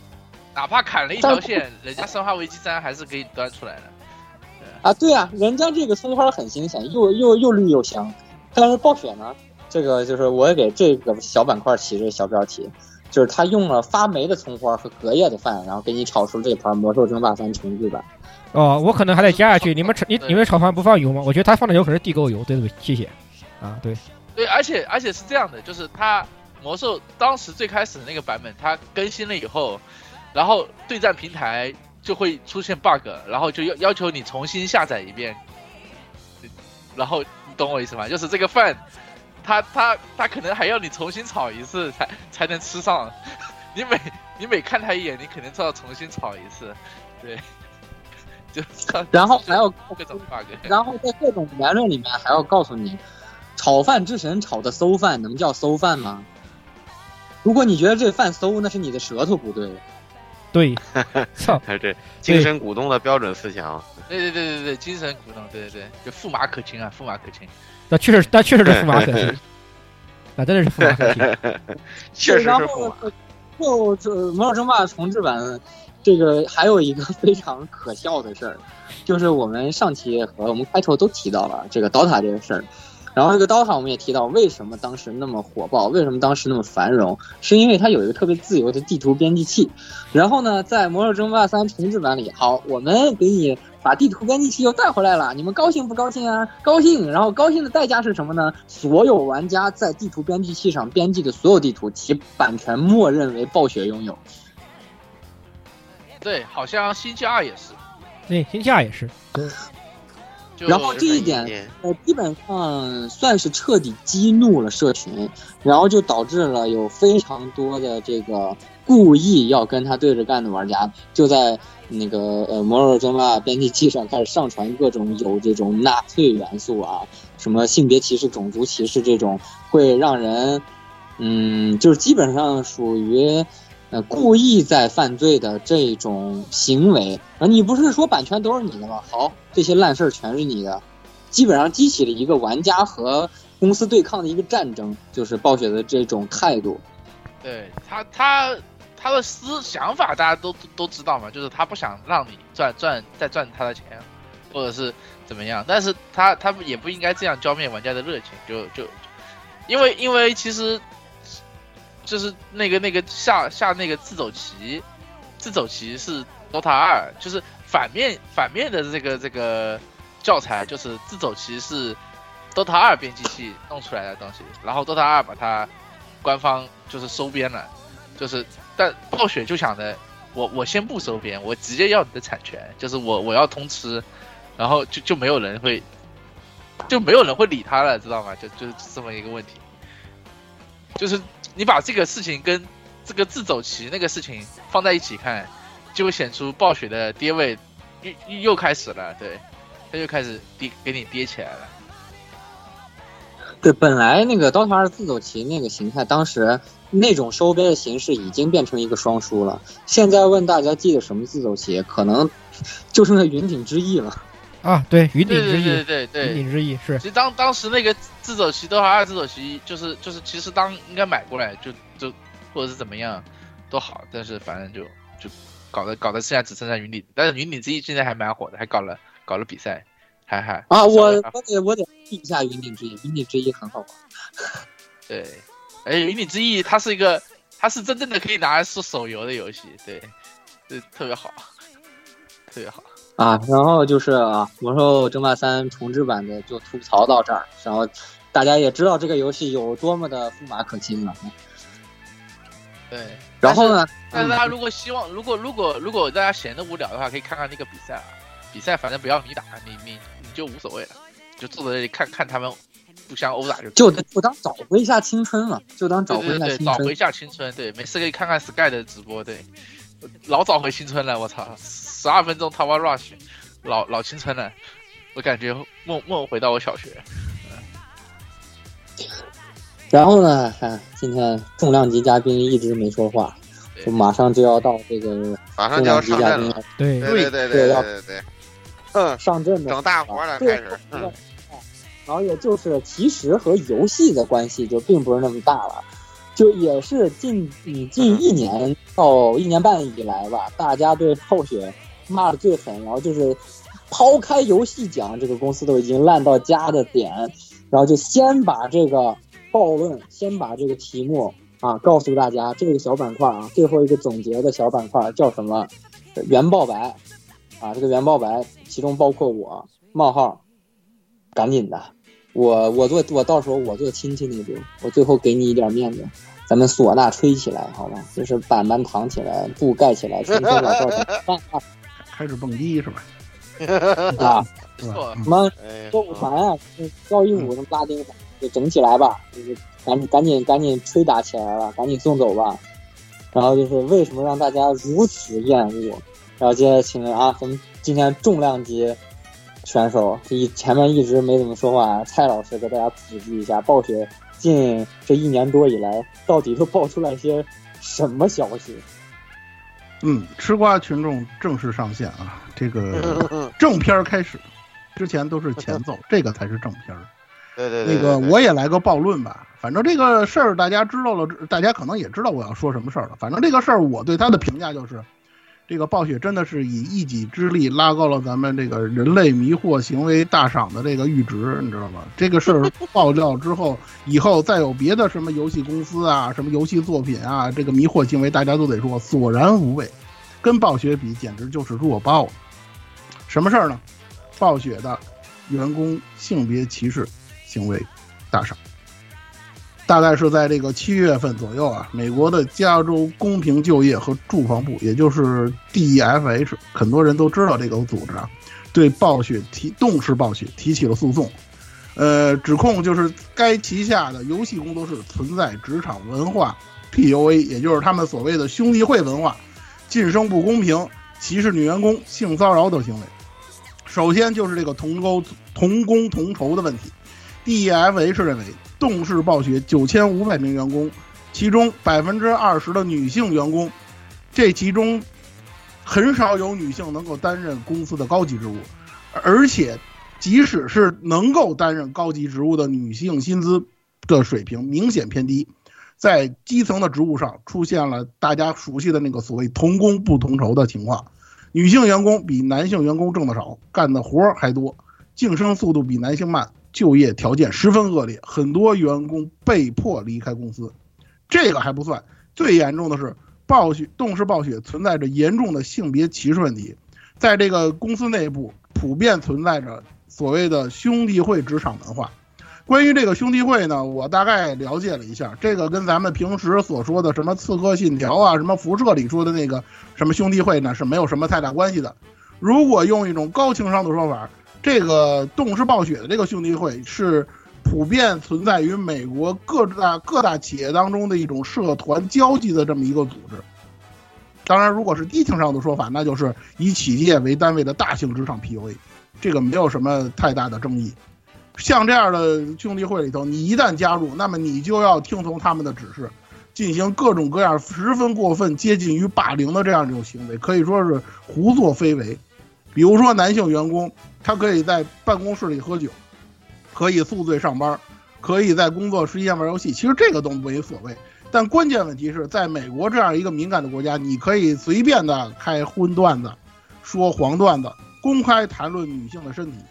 高管甚至鼓励男性下属通过大家都懂的那些行为来舒缓压力。可以说，这些东西都是这个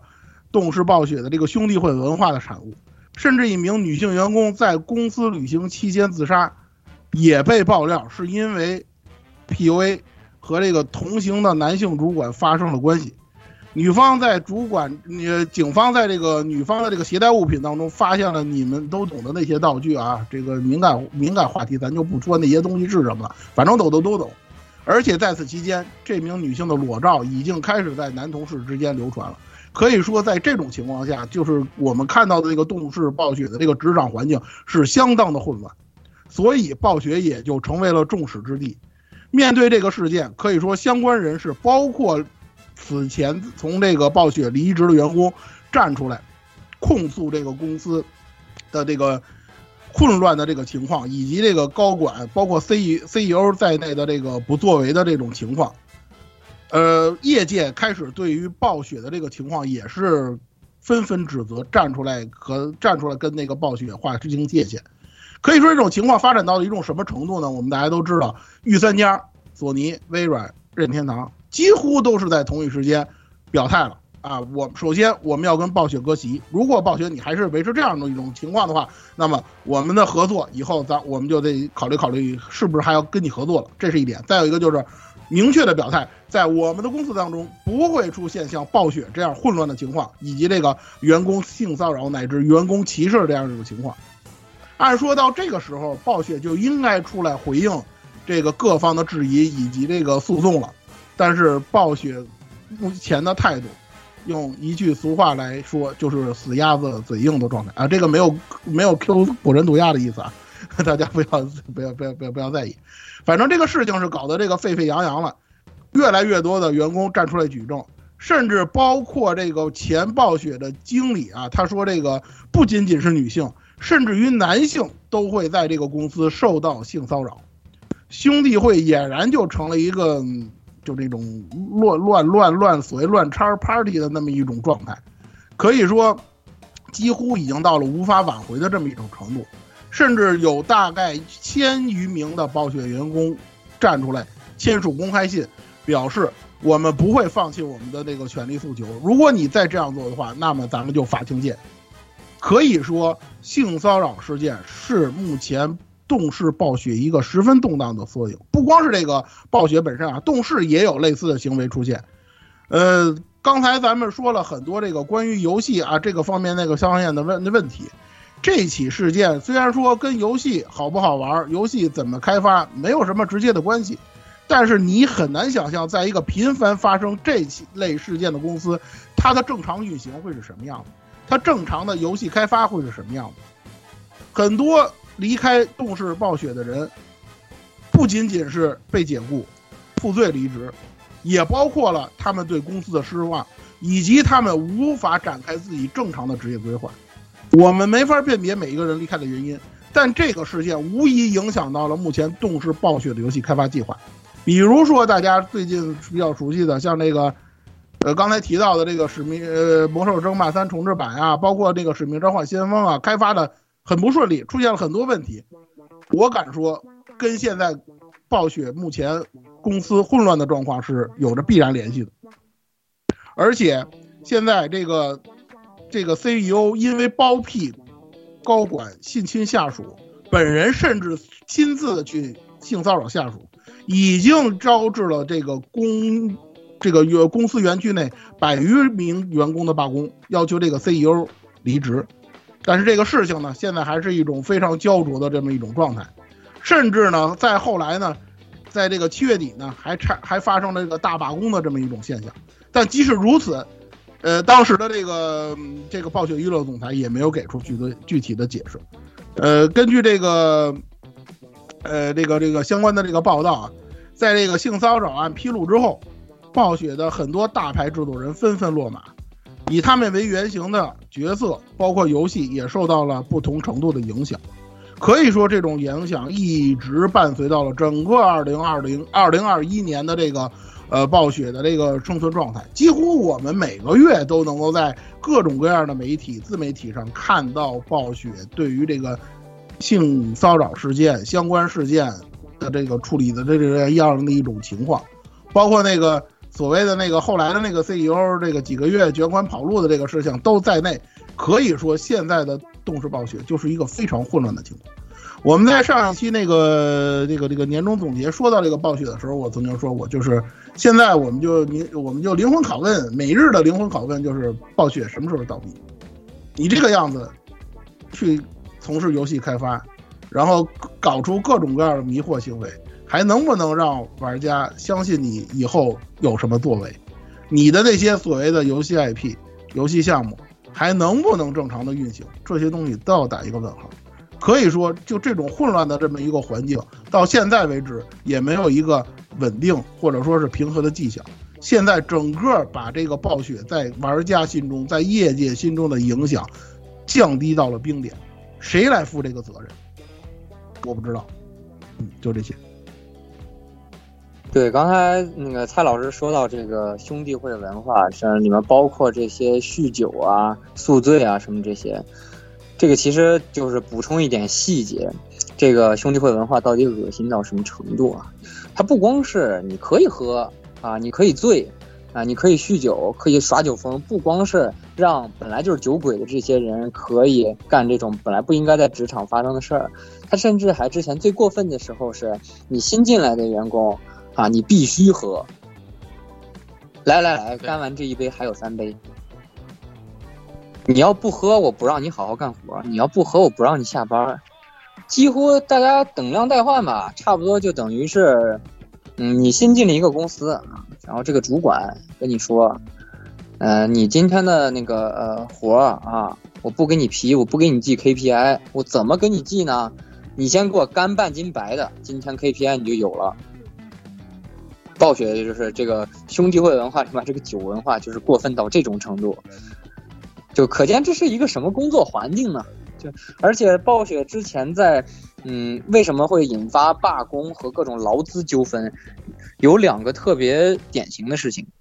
之前很多人都会吹啊，说暴雪干几年会给发一个，嗯、国王大剑啊，干几年会发一双之哀伤什么这些，听起来好像员工福利很好的样子，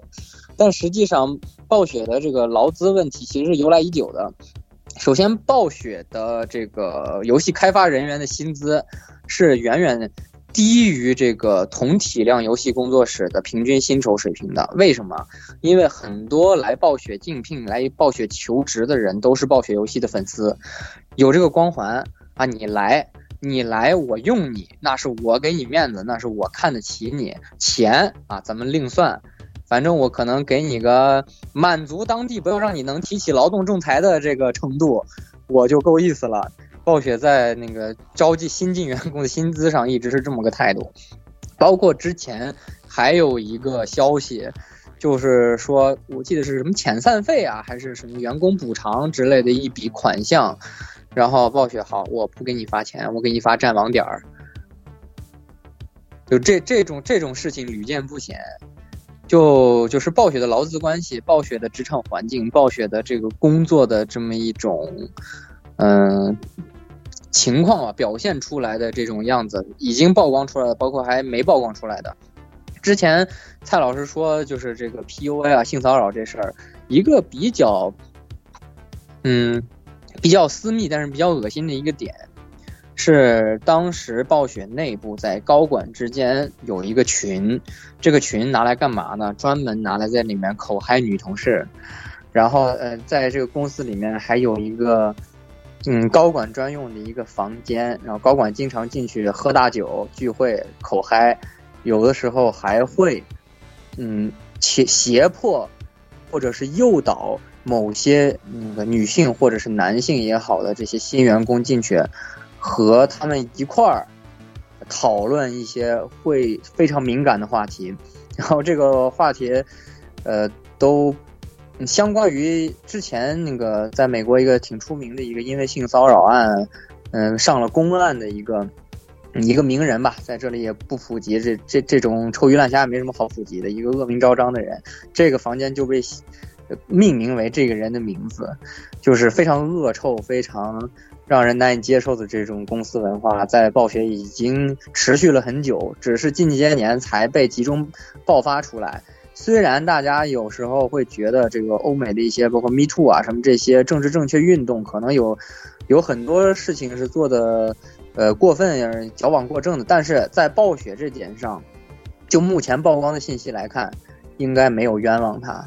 就是他确实做了很多烂事儿很多恶心事儿压迫员工、性别歧视、性骚扰各种这这种原则上的问题，他已经就已经不是在道德底线上反复横跳了，他也他的底线可能在地心三万米的地方了。就怎么说呢？就是说到这儿，话题相对来说严肃沉重了一点儿。之前我们吐槽游戏、吐槽暴雪的爹味儿，就是还是从一个玩家的角度上来说。但最后说到这点，刚才蔡老师说了那么详细的事情，包括一些劳动的这个呃纠纷啊，包括一些罢工啊，包括这个法律上的这些问题，这已经不是一个这个游戏玩家和游戏公司的事了，这是你作为一个现代社会正常的一份子和一个说的嗯过分一点也不过分，一点都不过分，一个践踏人权的一个。呃，一一一个经济单位之间的这这种原则性矛盾，就是一个但凡一个三观正常的打工人吧，就是在这点上绝对不可能对暴雪有任何同情心的。他现在受到怎么样严厉的指控，怎么样嗯、呃、严重的这个压就是攻击吧，其实都不太为过，因为大基本上九成的这个指控都不是在冤枉他。也导致现在大家不光是对暴雪的游戏产品有微词，对这个公司本身现在也是充满了失望。然后话基本上内容呢，今天就说到这儿了。然后刚才也是，我补充一下，我补充一下，就是呃，就是在在经历了这些事情以后，暴雪后面几个有就出现了几个问题。第一个问题就是他的那个新总裁。那一个暴雪任命了一个新的女性总裁，她她上任三个月就离职了，呃，她她我我认为她她的做法是对暴雪之前一些做这些男性领导人做法的一个极力的反弹，包括啊，呃，这个他只上任了三个月，但是他干了很多很牛逼的事情，比如开除了大量的暴雪老员工，修改了大量可能冒犯到女性和跨性别人士的魔兽世界的 NPC 的名字和台词，啊，而且他他的说法是，呃，因为我我的薪资和其他的男性的 CEO 不是一个呃水平的，所以我离职了。然后他还要说服暴雪，呃，像一个这个女性友好的这个就是平平权主义的这个游戏社社团捐款一百万美元，然后他就提桶跑路了。啊，然后导致了什么结果呢？就是，呃，守望先锋的这个制作人走了，然后暗黑不朽的制作人走了，然后暴雪法国凡尔赛工作工作室，它就是相当于暴雪在整个欧洲的这个呃平台，就是整个欧洲的这个这个客服平台走了，然后呃全部开掉了，大概三百多个人全部开掉了，就就。就导致了一个非常不好的一个一个作为，然后他暴雪已经到了，然后暴雪后面就直接公布了这个《暗黑破坏神四》和《守望先锋二》延期，在公布的当天，它开盘股票开盘我记得跌了百分之十七吧，还是十五，反正就就跌到了哦不行了啊，然后这个。以至于暴雪的口碑现在差到了以至于被育碧嘲笑的程度，就是育碧育碧的这个人家人家问育碧的这个 HR 说说你们这里怎么样？他说我们不会我们不会跟暴雪那样垃圾，就是大概是这么个调调。然后 然后就就暴雪已经沦为了被玉璧嘲笑的程度了。他现在然后我我然后。所以现在的问题是我我们不知道暴雪以后该怎么走，比如暗黑暗黑破坏神和这个魔兽魔兽暗黑破坏神三和那个 O W 二这个东西还能不能存在？我们现在也也也要打个疑问的态度。哎呀，其实现在你既要说既说回来的话，暴雪那一帮最早的老元老已经一个都不剩了，早就一个都不剩了，实际上。呃，对，基本上都走了，服役十五年以上的基本上都走了。对，已经全都不，已经全都没了。然后，对，然后像星际争霸的团队，据说全部砍掉了，星际二团队全部砍掉了，然后他们跳出来，要自自己开了工作室，准备自己再做一个 RTS 游戏，大家可以期待一下啊。对，所以星际争霸二这个项目已经没有了，在在暴雪里面。对所以咱们讨咱们讨论一个哲咱们讨论一个很传统的思辨问题啊，这个这个特优斯之船对吧？那么现在的暴雪还是还是暴雪吗？哼哼，对吧？现在是这么个对吧？咱们从特优咱们从特优斯特优斯之船的角度出发，角角度角度出发，那现在的暴雪它还是暴雪吗？哼哼，对，其实怎么讲呢？就是咱们嗯这两期节目其实是一体的嘛，倒回到开头。我们上半期啊，讲他当年还当人的那段时间的第一个小标题“龟与神经剑”，也是暴雪的前身。这个小工作室，他的这个呃起始的思想，这个初心就是龟是这个虚拟世界的基本构成，神经剑是人脑神经系统思考的这个基本构成，精神世界和虚拟世界的基本构成是他们的这个初心，他们想构造一个。那个能在龟之中构建一个让神经剑遨游的世界，而刚才石榴也说了，这个特修斯之船这个理论，现在他们所有的初心、所有的元老、所有的之前好的东西，一点一点的都被替换到都被腐烂掉，都没掉了。那现在这个龟还是当初那点龟吗？这些神经剑还是当初那点神经剑吗？就暴雪是不是就剩下这么一个壳子的一个已经完全烂掉的一个东西？就是我觉得大家心里应该都有答案，就是可能，嗯，你要说那个完全忘掉暴雪也不可能，嗯，因为很多人嗯，就我就是一个典型例子，我的那个童年、少年，有很大的时间都被暴雪游戏占据掉了。我对，我不能，我就是可以有人说我对暴雪的这个，呃，看法很偏激啊，我承认我就是偏激，我就是希望他早点死。但是没有人能否定我对暴雪的感情是深厚的，我对暴雪游戏的感情是深厚的。嗯，越深厚，现在越想让他死。每一个就是网络上大家都在说一句话：每一个现在的暴暴黑，之前都是铁杆爆白，白的越狠，现在黑的越凶。爱之深，当时责之切。对呀，爱之深，对责之切嗯，。都不是责了，现在是恨之切。对，当时有多崇拜他，当时有多热爱他，现在就有多想让他死。那个过去的暴雪是归于神经剑，现在的暴雪就是降于神经病，就这么一个状态。不要 侮辱神经病，好吧？不要侮辱神经病。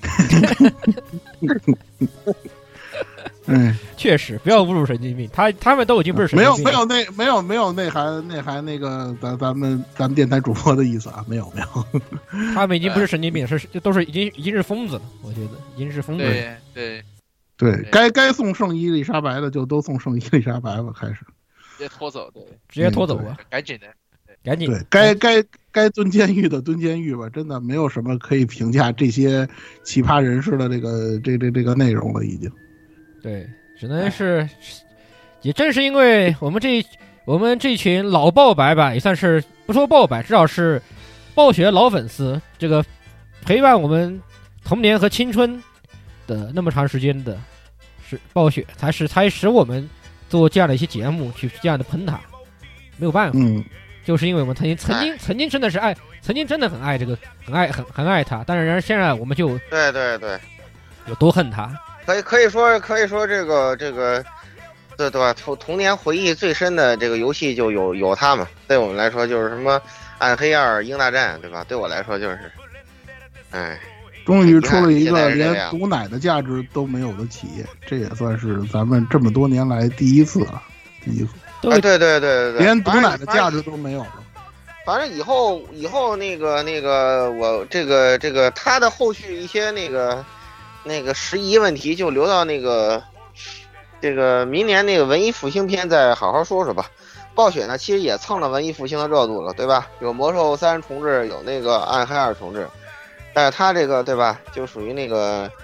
呃失败典型，的到时候再说吧。啊，今天就差不多就这样。对听到这里的观众朋友们，记得冲着暴雪啐口痰再走，对没别的。对，他暴雪生前也是个体面人，啐口痰再走吧，是吧？嗯，啐口痰再走。对对对，所以，所以咱们这期节目就到这里吧，带着嗯也是算是一副一腔一腔热血和一腔愤恨。对，这咱们就说到这里。对对，对比一下我们一六年那期节目，就知道这反差有多大了，是吧？对呀、啊，一六年两期节目，你对比一下，对比一下那是他，最后最好的时候了。那是最后的辉煌了，也是最后，也是曾，也是我最后我们还在曾一起在打打最后一次一起凑凑一起打暴雪游戏的最后时光，就是在一六年嘛。对对对对对，那时候我们还在凑一块打《守望先锋》呢，确实是。对，就是那也是最那是最后那也是最后了，所以这次也是再次最后的最后，这为暴雪做个结，啊让就这样就就这样没有没有没有啊！什么时候什么时候他他彻底拜拜了，我们可能会在在在他观赛上面再再拍一下，对。对，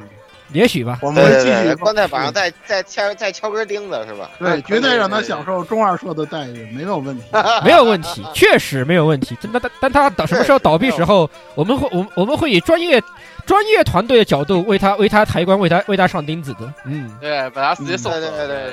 对对对，到时候让让那那个 BGM 响起来是吧？那个专业的 BGM 响起对来，，让专业的 BGM 响起。来。对，那就是咱们下期最下期的暴雪节目了。对，那那是对什么？对对对，那那那个那个我还留了一个唢呐版，那简直是双喜临门是吧？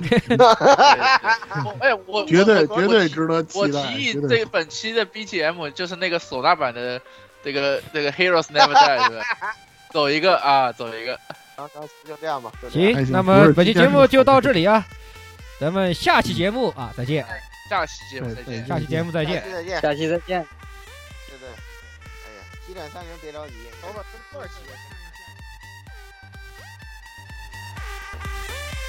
欢迎各位收听本期节目，请各位听众老爷在评论区留下您宝贵的意见。大家可以通过荔枝 FM、蜻蜓 FM、网易云音乐、Podcast、新浪微博、